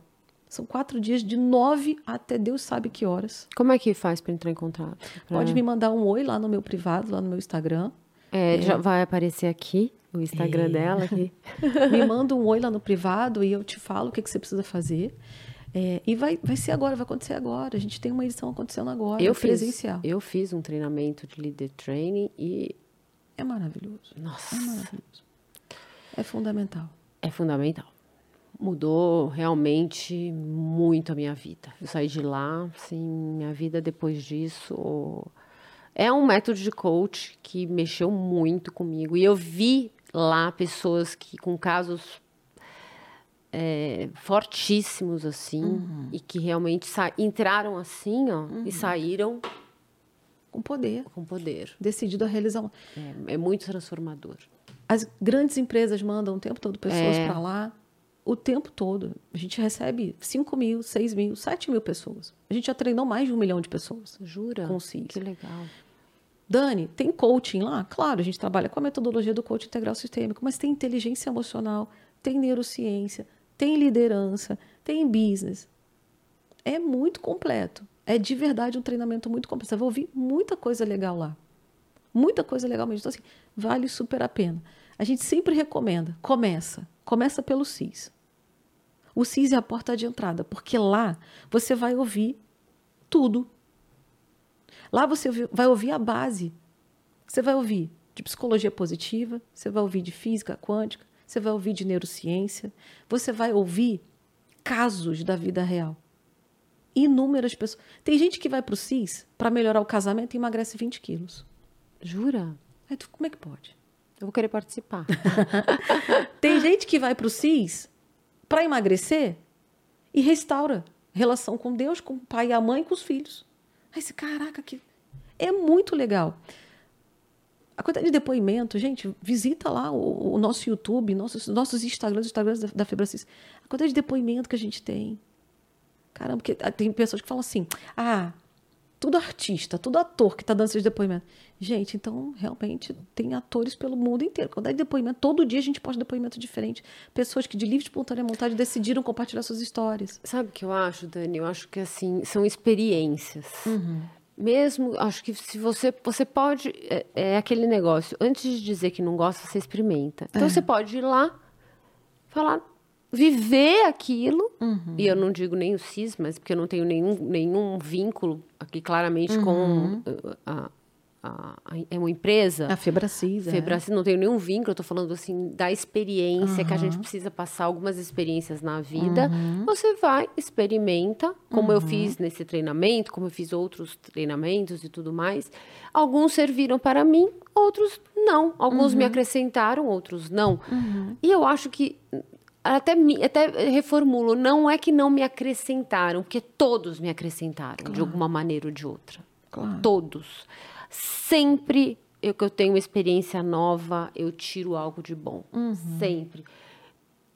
E fazendo uma reflexão, isso de algum momento ajudou na minha vida. Uhum.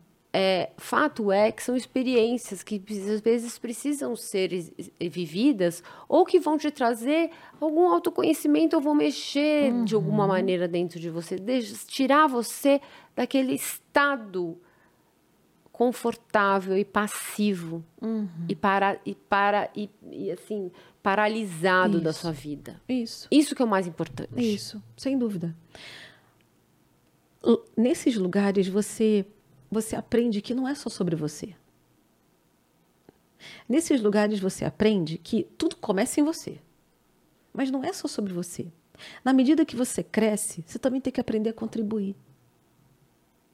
Quantas pessoas são abastadas? Abastadas em comparação à população brasileira não fazem nada com isso. Isso.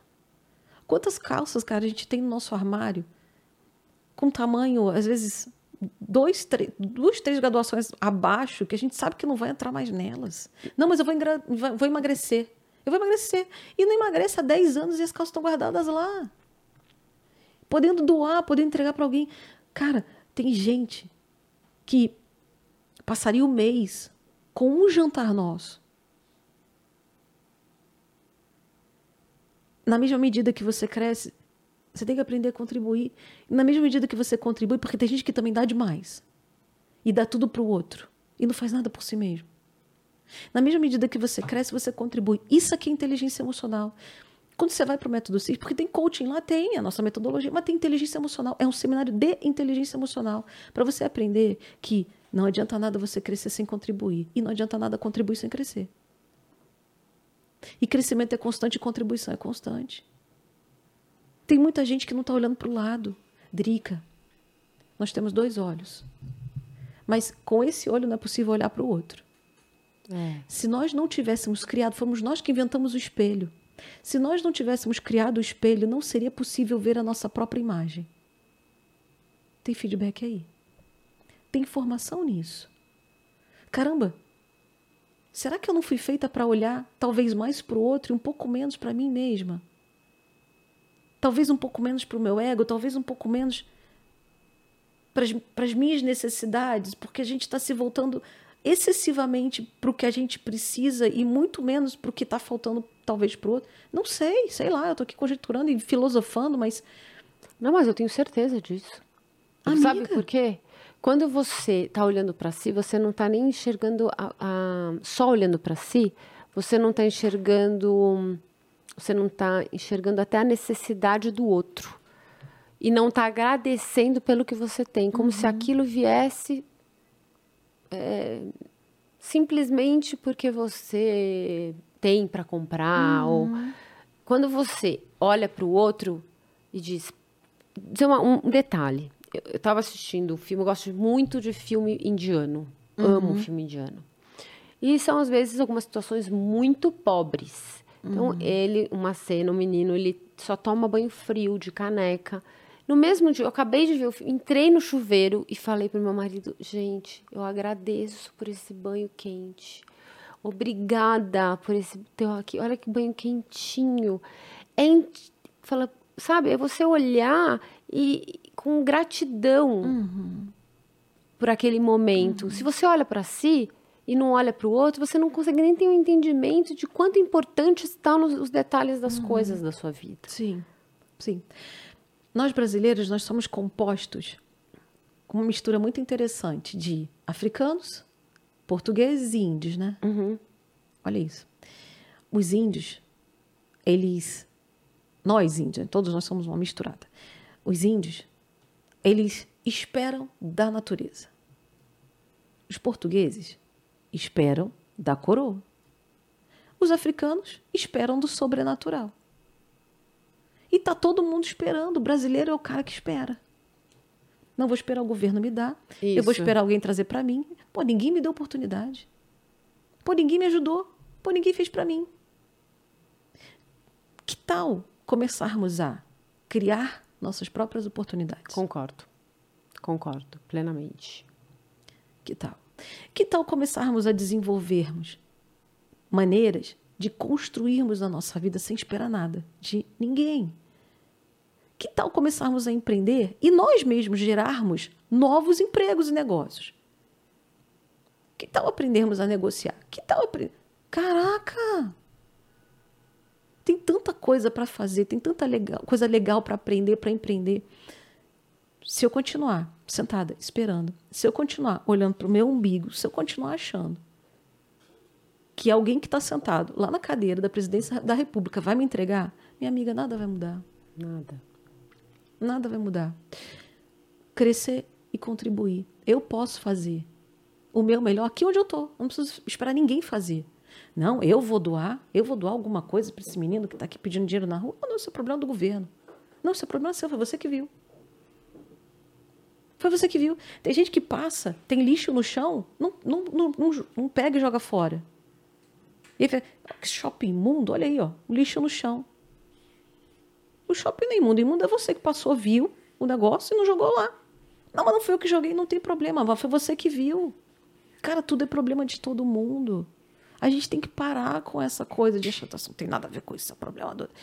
Não, é problema de todo mundo. Porque se todo mundo pensa como tudo sendo problema de todo mundo, acabou. Está resolvido. Ai, que conversa maravilhosa, Dani. Que conversa maravilhosa. Nossa, é... estou até triste que a gente vai ter que terminar Oh, meu Deus. esse, esse podcast. Você tem que ir pro aeroporto. Já tá na hora. Meu Deus. A Dani veio aqui pro podcast do Rio, eu tô muito feliz. E só posso aqui agradecer pela sua presença, por você tá, ter dividido com a gente toda esse, essa experiência que você tem, dado várias dicas. Não é nem dicas, né? São conhecimentos, dividir esse conhecimento com a gente, viu? Eu amei estar aqui. Eu amei estar perto de você. Eu quero você na minha vida. Ah, lindona. Quero você com a gente. Desejo profundamente que você- vocês venham conhecer os nossos cursos da Febracis. Vou adorar que vocês estejam conosco. E, cara, não para. Eu aprendo tanto com você. Ai, aprendo tanto com você. É tão bom. Teu canal é tão maravilhoso. Obrigada, Tão maravilhoso. Obrigada. E eu tô, nossa, eu vou voltar pro Rio como, gente? Voando, literalmente, assim, em êxtase, porque eu tô quadrica, gente. Você não faz ideia como é gostoso. Obrigada, viu? Obrigada a você, foi massa. Eu amei. amei. Obrigada, linda. Obrigada. Maravilhosa. Obrigada. Bom, Divinas Maravilhosas, se você não se inscreveu nesse canal, já se inscreve, aciona o sininho para receber notificações para os próximos vídeos, curte, compartilhe com todas as suas amigas para aumentar este canal, as visualizações, para a gente ser o maior canal voltado à maturidade, envelhecimento, longevidade e sabedoria. Oh, coisa boa. Ok? Então, Divinas Maravilhosas, até breve. Kisses!